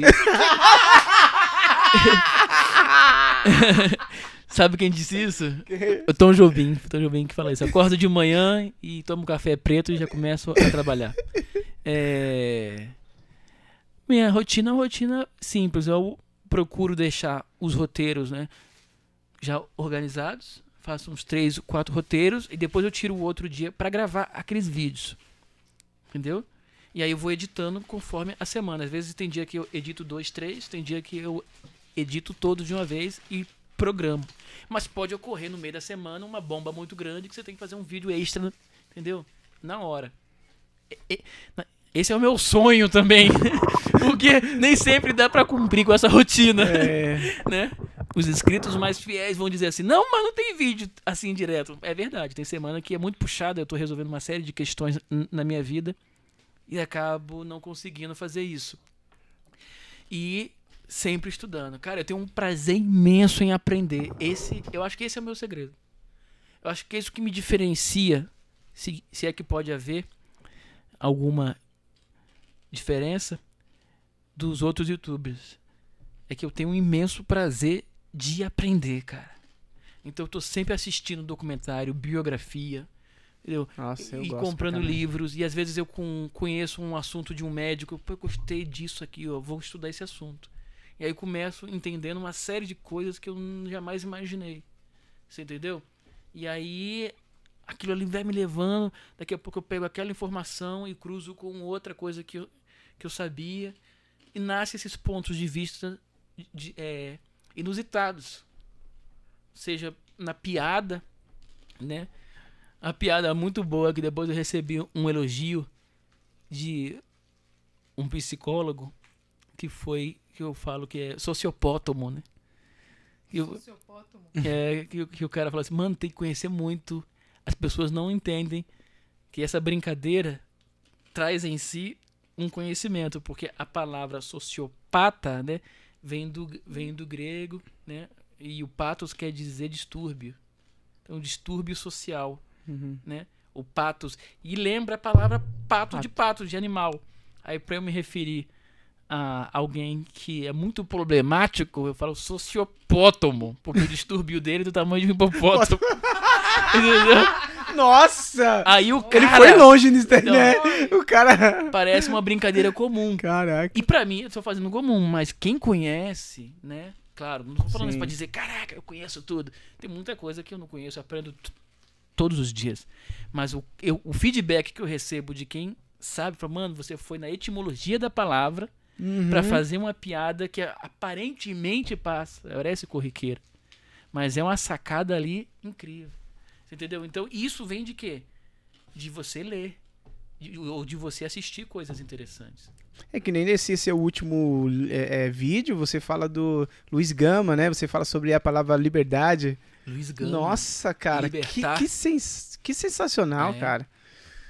Eu não sabia dessa, dessa questão do, do Luiz Gama, que ele saiu, né? De onde que ele saiu mesmo? Ele, Bahia. Bahia e chegou no Rio de Janeiro já como escravo. Já pensou que sensação? Que loucura, cara. E ele foi embarcado sem o conhecimento do tio dele, evidentemente. A mãe dele o vende.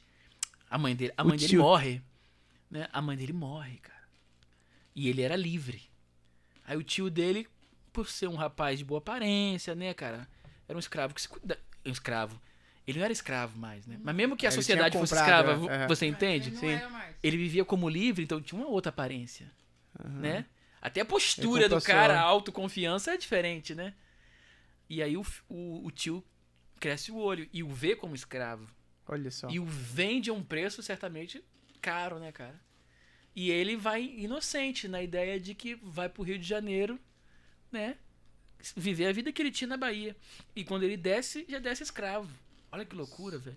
Mas o mais interessante de tudo, eu tenho certeza que se refletir, dá uma grande pregação em cima dele, cara. Parece a história de José, né, cara? É, Parece a história de José. é que é vendido. Verdade. E aí ele chega, ele, ele, ele não se vê como escravo. Não, eu não sou escravo. E começa a entender, Que ele estudar, tem que lutar. entendeu? começa a aprender aos pés de um advogado formado e se torna aquilo que na época a lei permitia de um advogado sem diploma, né? Hoje a gente já não permite isso. Mas naquela época podia dentista sem diploma, advogado sem diploma. Porque né? não tinha. Não é, tinha, né? Tantas sim. faculdades e tal. E ele é tão conhecedor que ele olha pra si e fala assim: Não, eu não nasci escravo. Cara, tem uma mensagem tão profunda nisso, porque, tipo assim, ele tá cercado de uma realidade qual todo mundo já aceitou. É. Ninguém tá nem aí pra nada. Tipo assim, nasci assim, vou morrer assim. E ele não se conforma com a condição dele. Ele disse: Não, eu não nasci assim. Eu nasci livre. E livre eu vou morrer. E não se limita àquilo. E além de conseguir a liberdade própria, consegue a liberdade, a liberdade para mais 500 pessoas. Por ironia do destino, ele vai morrer em 1882, antes da assinatura da Lei Áurea, né? Como Moisés, que apenas contemplou a terra prometida de longe. Mas foi muito celebrado no velório dele.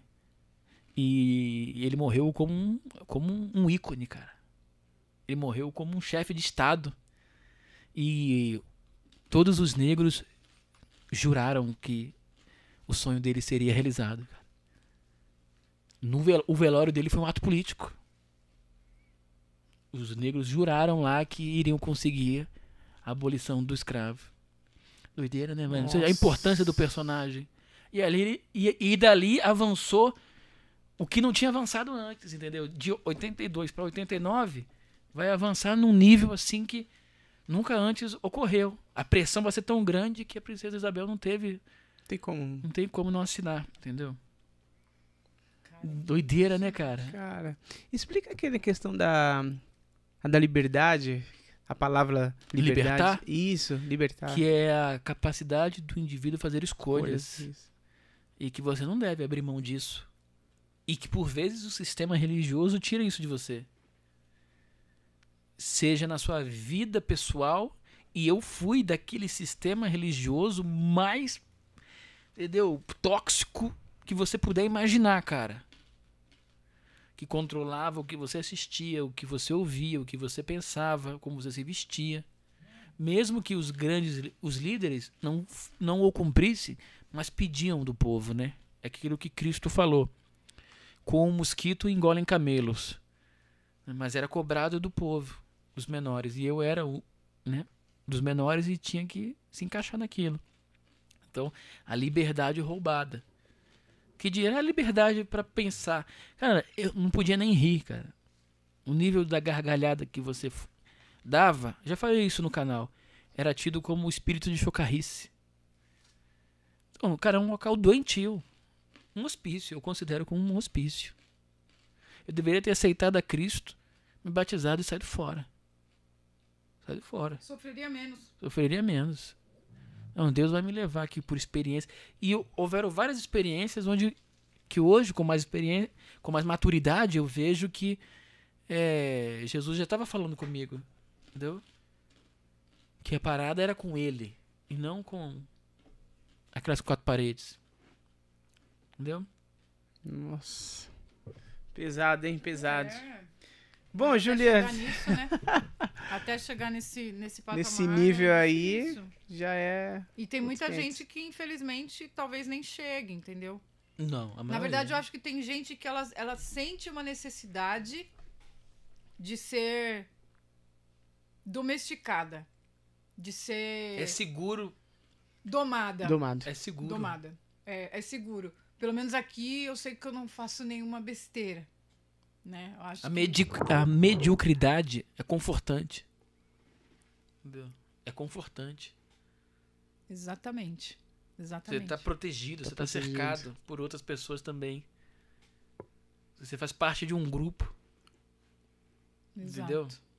Exato. Você faz parte de um grupo. Você pensava que o seu canal, assim, você, você é, queria estourar assim, desse jeito, assim, cara? Não. Você tinha base, assim, falou assim, meu, eu acho que eu vou. Não, eu acredito que eu não estourei como, de repente, grandes canais. Mas é interessante, como num nicho pequeno que é, né, ainda, é, como no- há, há muitos canais e o nosso canal tem uma certa relevância.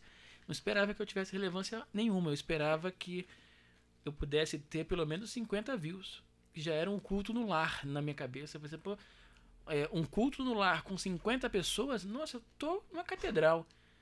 É, não me deixavam nem pregar nem num culto no lar. Então, na minha cabeça ali, velho, eu, quando eu vi 50 views, eu falei, mano, acertei a boa aqui. Tem 50 pessoas me ouvindo, eu falei, caraca. Você consegue mensurar a época que você estourou, o porquê, o qual foi o vídeo? Não, começou. É. Primeiro caso foi. foi é, eu falei isso no vídeo do Ricardo Ventura, né? Foi o, o ano de todo mundo ali, né? Que foi 2016, que aí veio o Felipe e a Bianca. Aí todo mundo. buf. depois em sequência veio o Feliciano e a Patrícia Leles, né? Aí, buf. e aí veio outra polêmica também, que não lembro qual. E aí foi uma. pá, pá, Polêmica pá. atrás de polêmica. É. É, aí agora tá todo mundo meio que policiado, né? Hoje já não tem tanta polêmica assim. É, hoje, entendeu? hoje eles É, calam com Olha dinheiro. como que. É, calam com dinheiro, né? Mas mesmo assim, as- os próprios caras meio que já ficam assim, mano, é melhor não. Entendeu? Esse crime não compensa. Esse crime não compensa. Agora sim, o que, que você pretende chegar com o canal? Até onde você pretende chegar? Você vai continuar denunciando? Ou é vai. uma pergunta que eu também me faço, essa pergunta também. É uma pergunta. O que eu procuro fazer, o que eu peço a Deus é a oportunidade de levar mais conhecimento para as pessoas. Para que elas desenvolvam, de- desenvolvam a sua espiritualidade. Se as denúncias seguirão sendo necessárias, aí eu já me pergunto isso também. Entendeu? Eu também me pergunto. Mas lembra que eu te disse em off? Sim. eu vejo que as pessoas se conectam muito com a ideia assim, quem é o próximo a cair. Entendeu? O lado sombra, Esperando mal, né? né? Eu quero ver é você falar que fulano não presta. E isso é muito cansativo. Então você faz um vídeo como esse do Luiz Gama, não tem quase view nenhum. Mas você e nos comentários tá nego perguntando sobre Samuel Mariano. Exatamente. Entendeu? Nossa. Então, tipo assim, a mentalidade da pessoa não, não desenvolveu.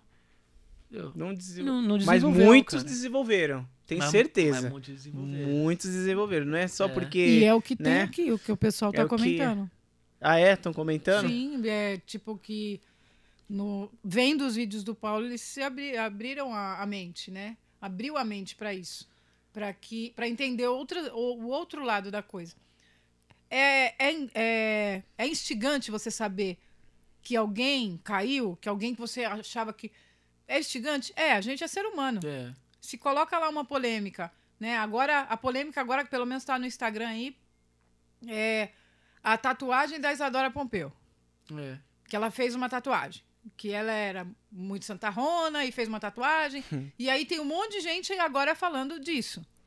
Mas assim, é, essa cortina de fumaça te impede de saber o que realmente importa. É. É isso, esse é o problema.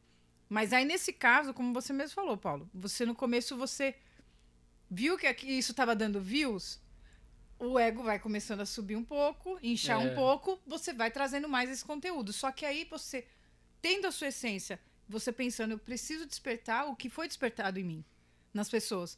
Então, eu posso até puxar você para mim pro vídeo, como você tem muitos vídeos que você puxa pelo assunto, vou clicar, tal pessoa aconteceu isso. Quando É. vai ver, é outra mensagem o negócio. É, É. ah, mas aí Mudou muito. vem a ideia que eu te falei com você. Você é estudando entrevistas de outros jornalistas com experiência. Uhum. Como que eles sobrevivem num meio cada vez mais é, competitivo. E como que fica a sua mensagem? Equilibrando entretenimento com relevância. Entendeu? Você equilibra entretenimento com relevância. Então, se você for só entretenimento, que é a polêmica, e tem gente aí que faz muito isso, tá, tá, tá. Por isso que aí às vezes vem no meu canal e acha que eu sou só isso. Porque ele vê no outro canal assim e acha que o outro é mais ativo.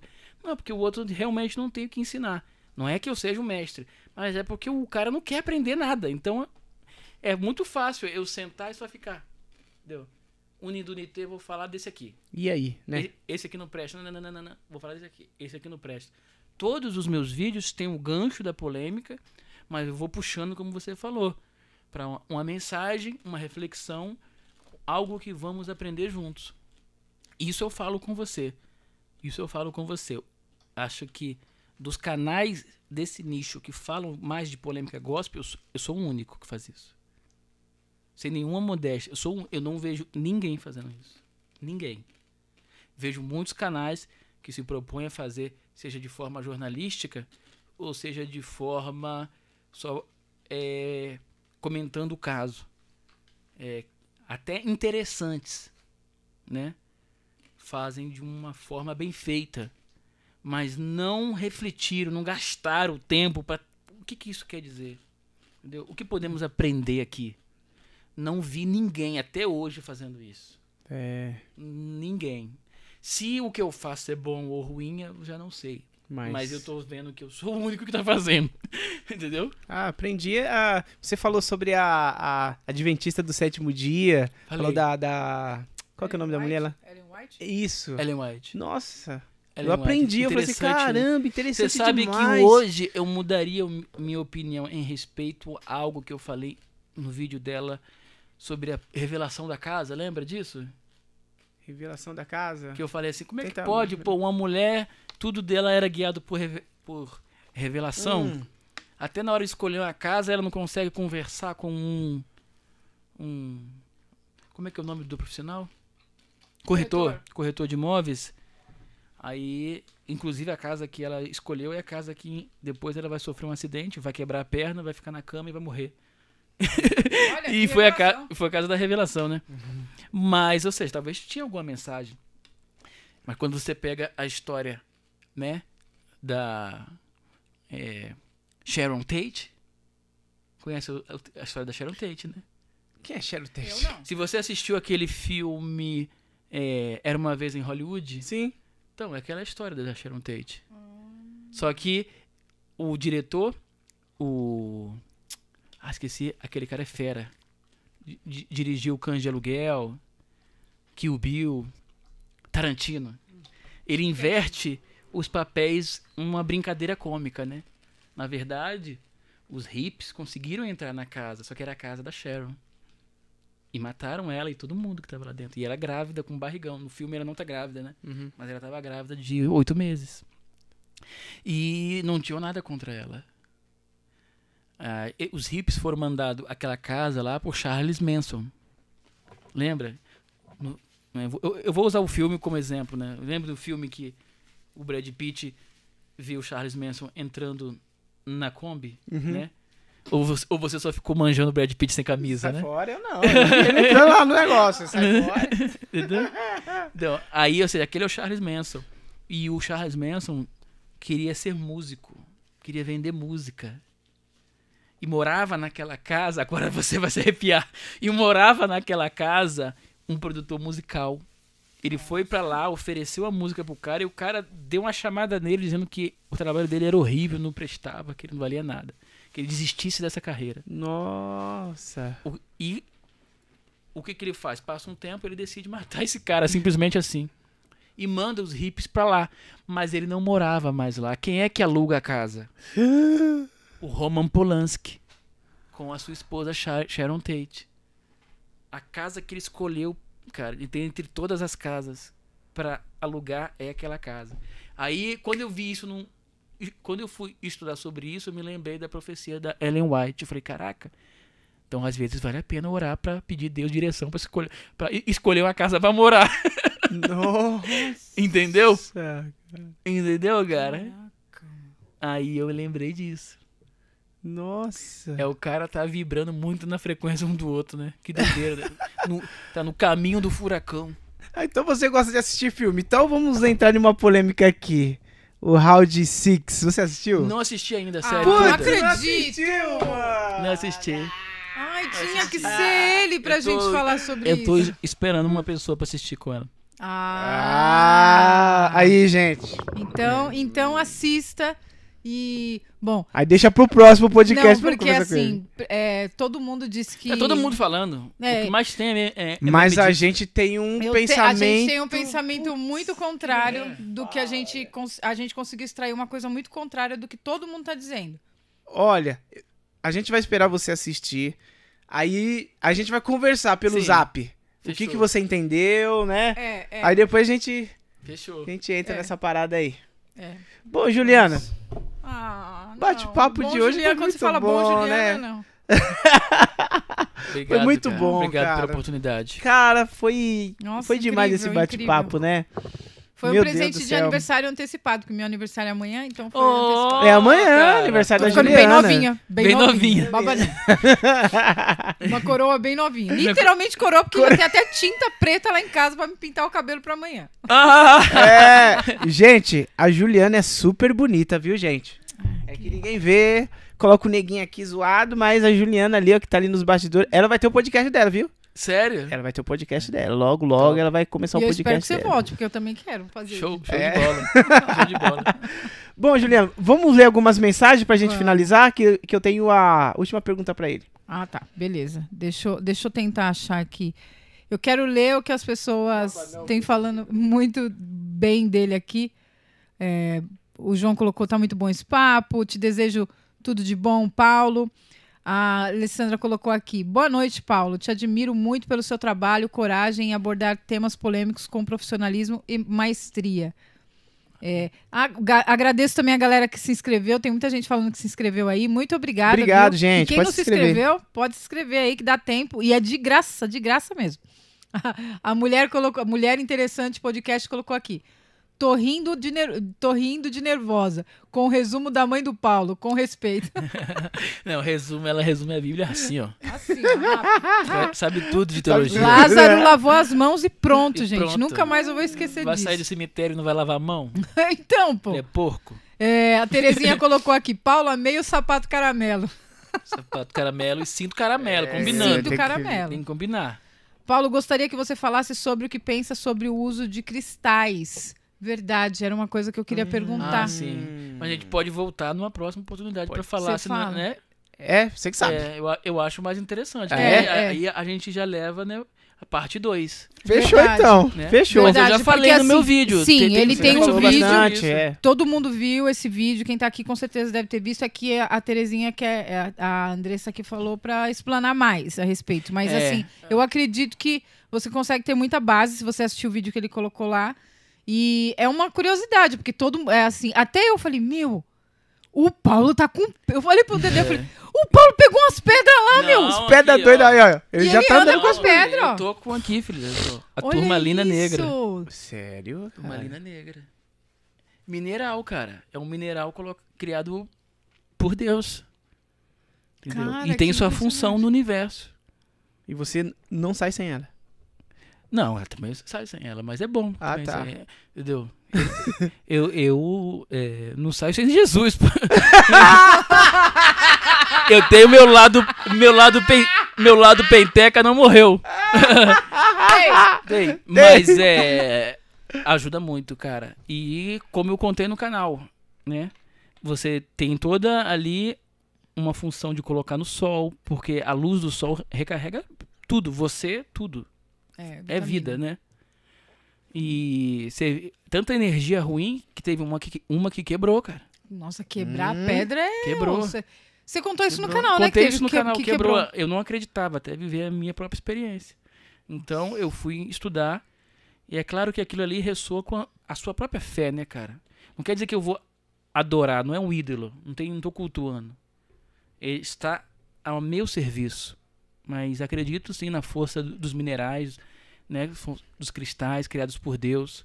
Você colocar e orar, botar a mão, abençoa, entendeu? A partir de hoje, isso aqui é, tá abençoado por Deus para me ajudar contra palavras negativas, energia ruim. Porque no meio pentecostal, é- é- eles são super místicos, mas critica qualquer coisa que fuja a compreensão deles, Exato. entendeu? Então eles zoom, se o pastor, Óleo se o ungido. pastor falar que o óleo é beleza, o envelope é beleza, o martelinho é beleza, mas se você falar da pedra, meu Deus, acabou, entendeu? Tijolinho pode, É, a toalhinha Se pode. você falar da pedra que já existe, entendeu? Então eu quero falar assim, mais profundamente, não apenas uma resposta assim, entendeu? Mas Tá bom. Ah, ela tá, legal. in- tá indo por um caminho eh, legal, desde que ela entenda que se a espiritualidade dela não tiver saudável, pode se cercar de pedra que não vai acontecer nada. Vai acontecer As nada. pedras, os cristais vão ressoar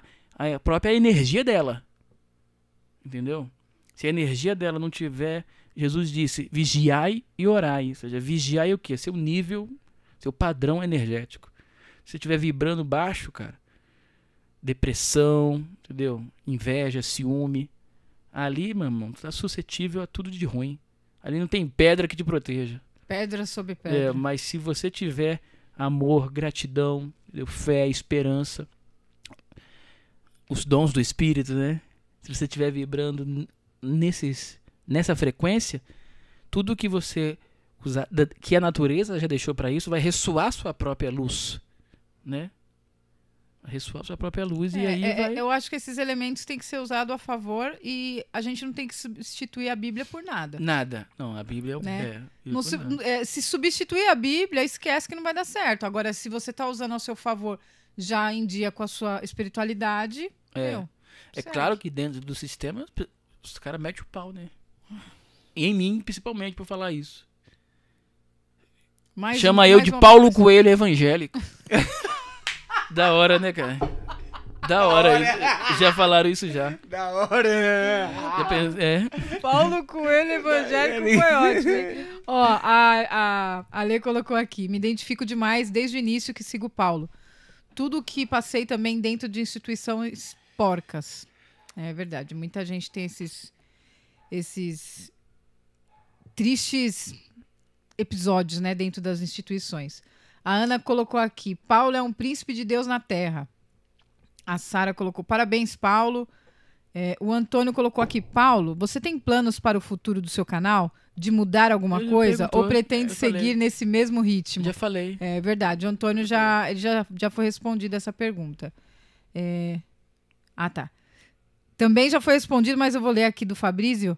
Gostaria de saber se em algum momento já foi ameaçado por esses pastores. Respondemos. É, também. gente, tá lá, volta umas duas horas aí que você vai conseguir achar. A Terezinha colocou: parabéns, Juliana. Deus abençoe sua vida, todos os aspectos, hoje e sempre. Amém. Muito obrigada. E é isso aí, gente. É isso aí. A maioria é, é, é mais, Não. é mais elogio do Ah, que. garoto. é mais elogio do que crítica, é isso que importa. É isso aí. Qual é a mensagem que você deixa registrado? A primeira dele aqui, né? É, no seu Lemos. Podcast. Qual é a mensagem que você deixa registrado? Que independente de onde as pessoas estejam, acredite, Jesus se importa com elas, com o menor aspecto da vida delas. Seja aquilo que as deixa feliz ou aquilo que as deixa triste. Jesus quer participar disso. Independente de religião ou da situação deplorável ou nobre que ela se encontre. Nunca se esqueça de convidar Jesus para estar ali contigo, que ele vai te dar direção, seja para sair de- daquela situação ou para se manter, né? Se as coisas estiverem fluindo bem. Acredito que isso resume aqui o nosso a nossa mensagem. Entendeu? Ok. Paulo, muito obrigado, Paulo. Foi muito da hora. Obrigado por ter aceitado o nosso convite. E é isso aí, gente. Foi mais um podcast de número 41, né? 41. Isso, 41. Muito obrigado, Juliana. Obrigada. E a gente, como que é? É o Jardim lá, como que é? é? Firme na espada, como que é? A paz Não, pela a paz espada. pela espada. A paz, meu Deus do céu. A paz pela espada, gente. É isso um aí. forte abraço. Tchau, é tchau. isso. Não se esqueçam, se inscrevam no canal. Se Beijo. inscreva no canal aí, galera.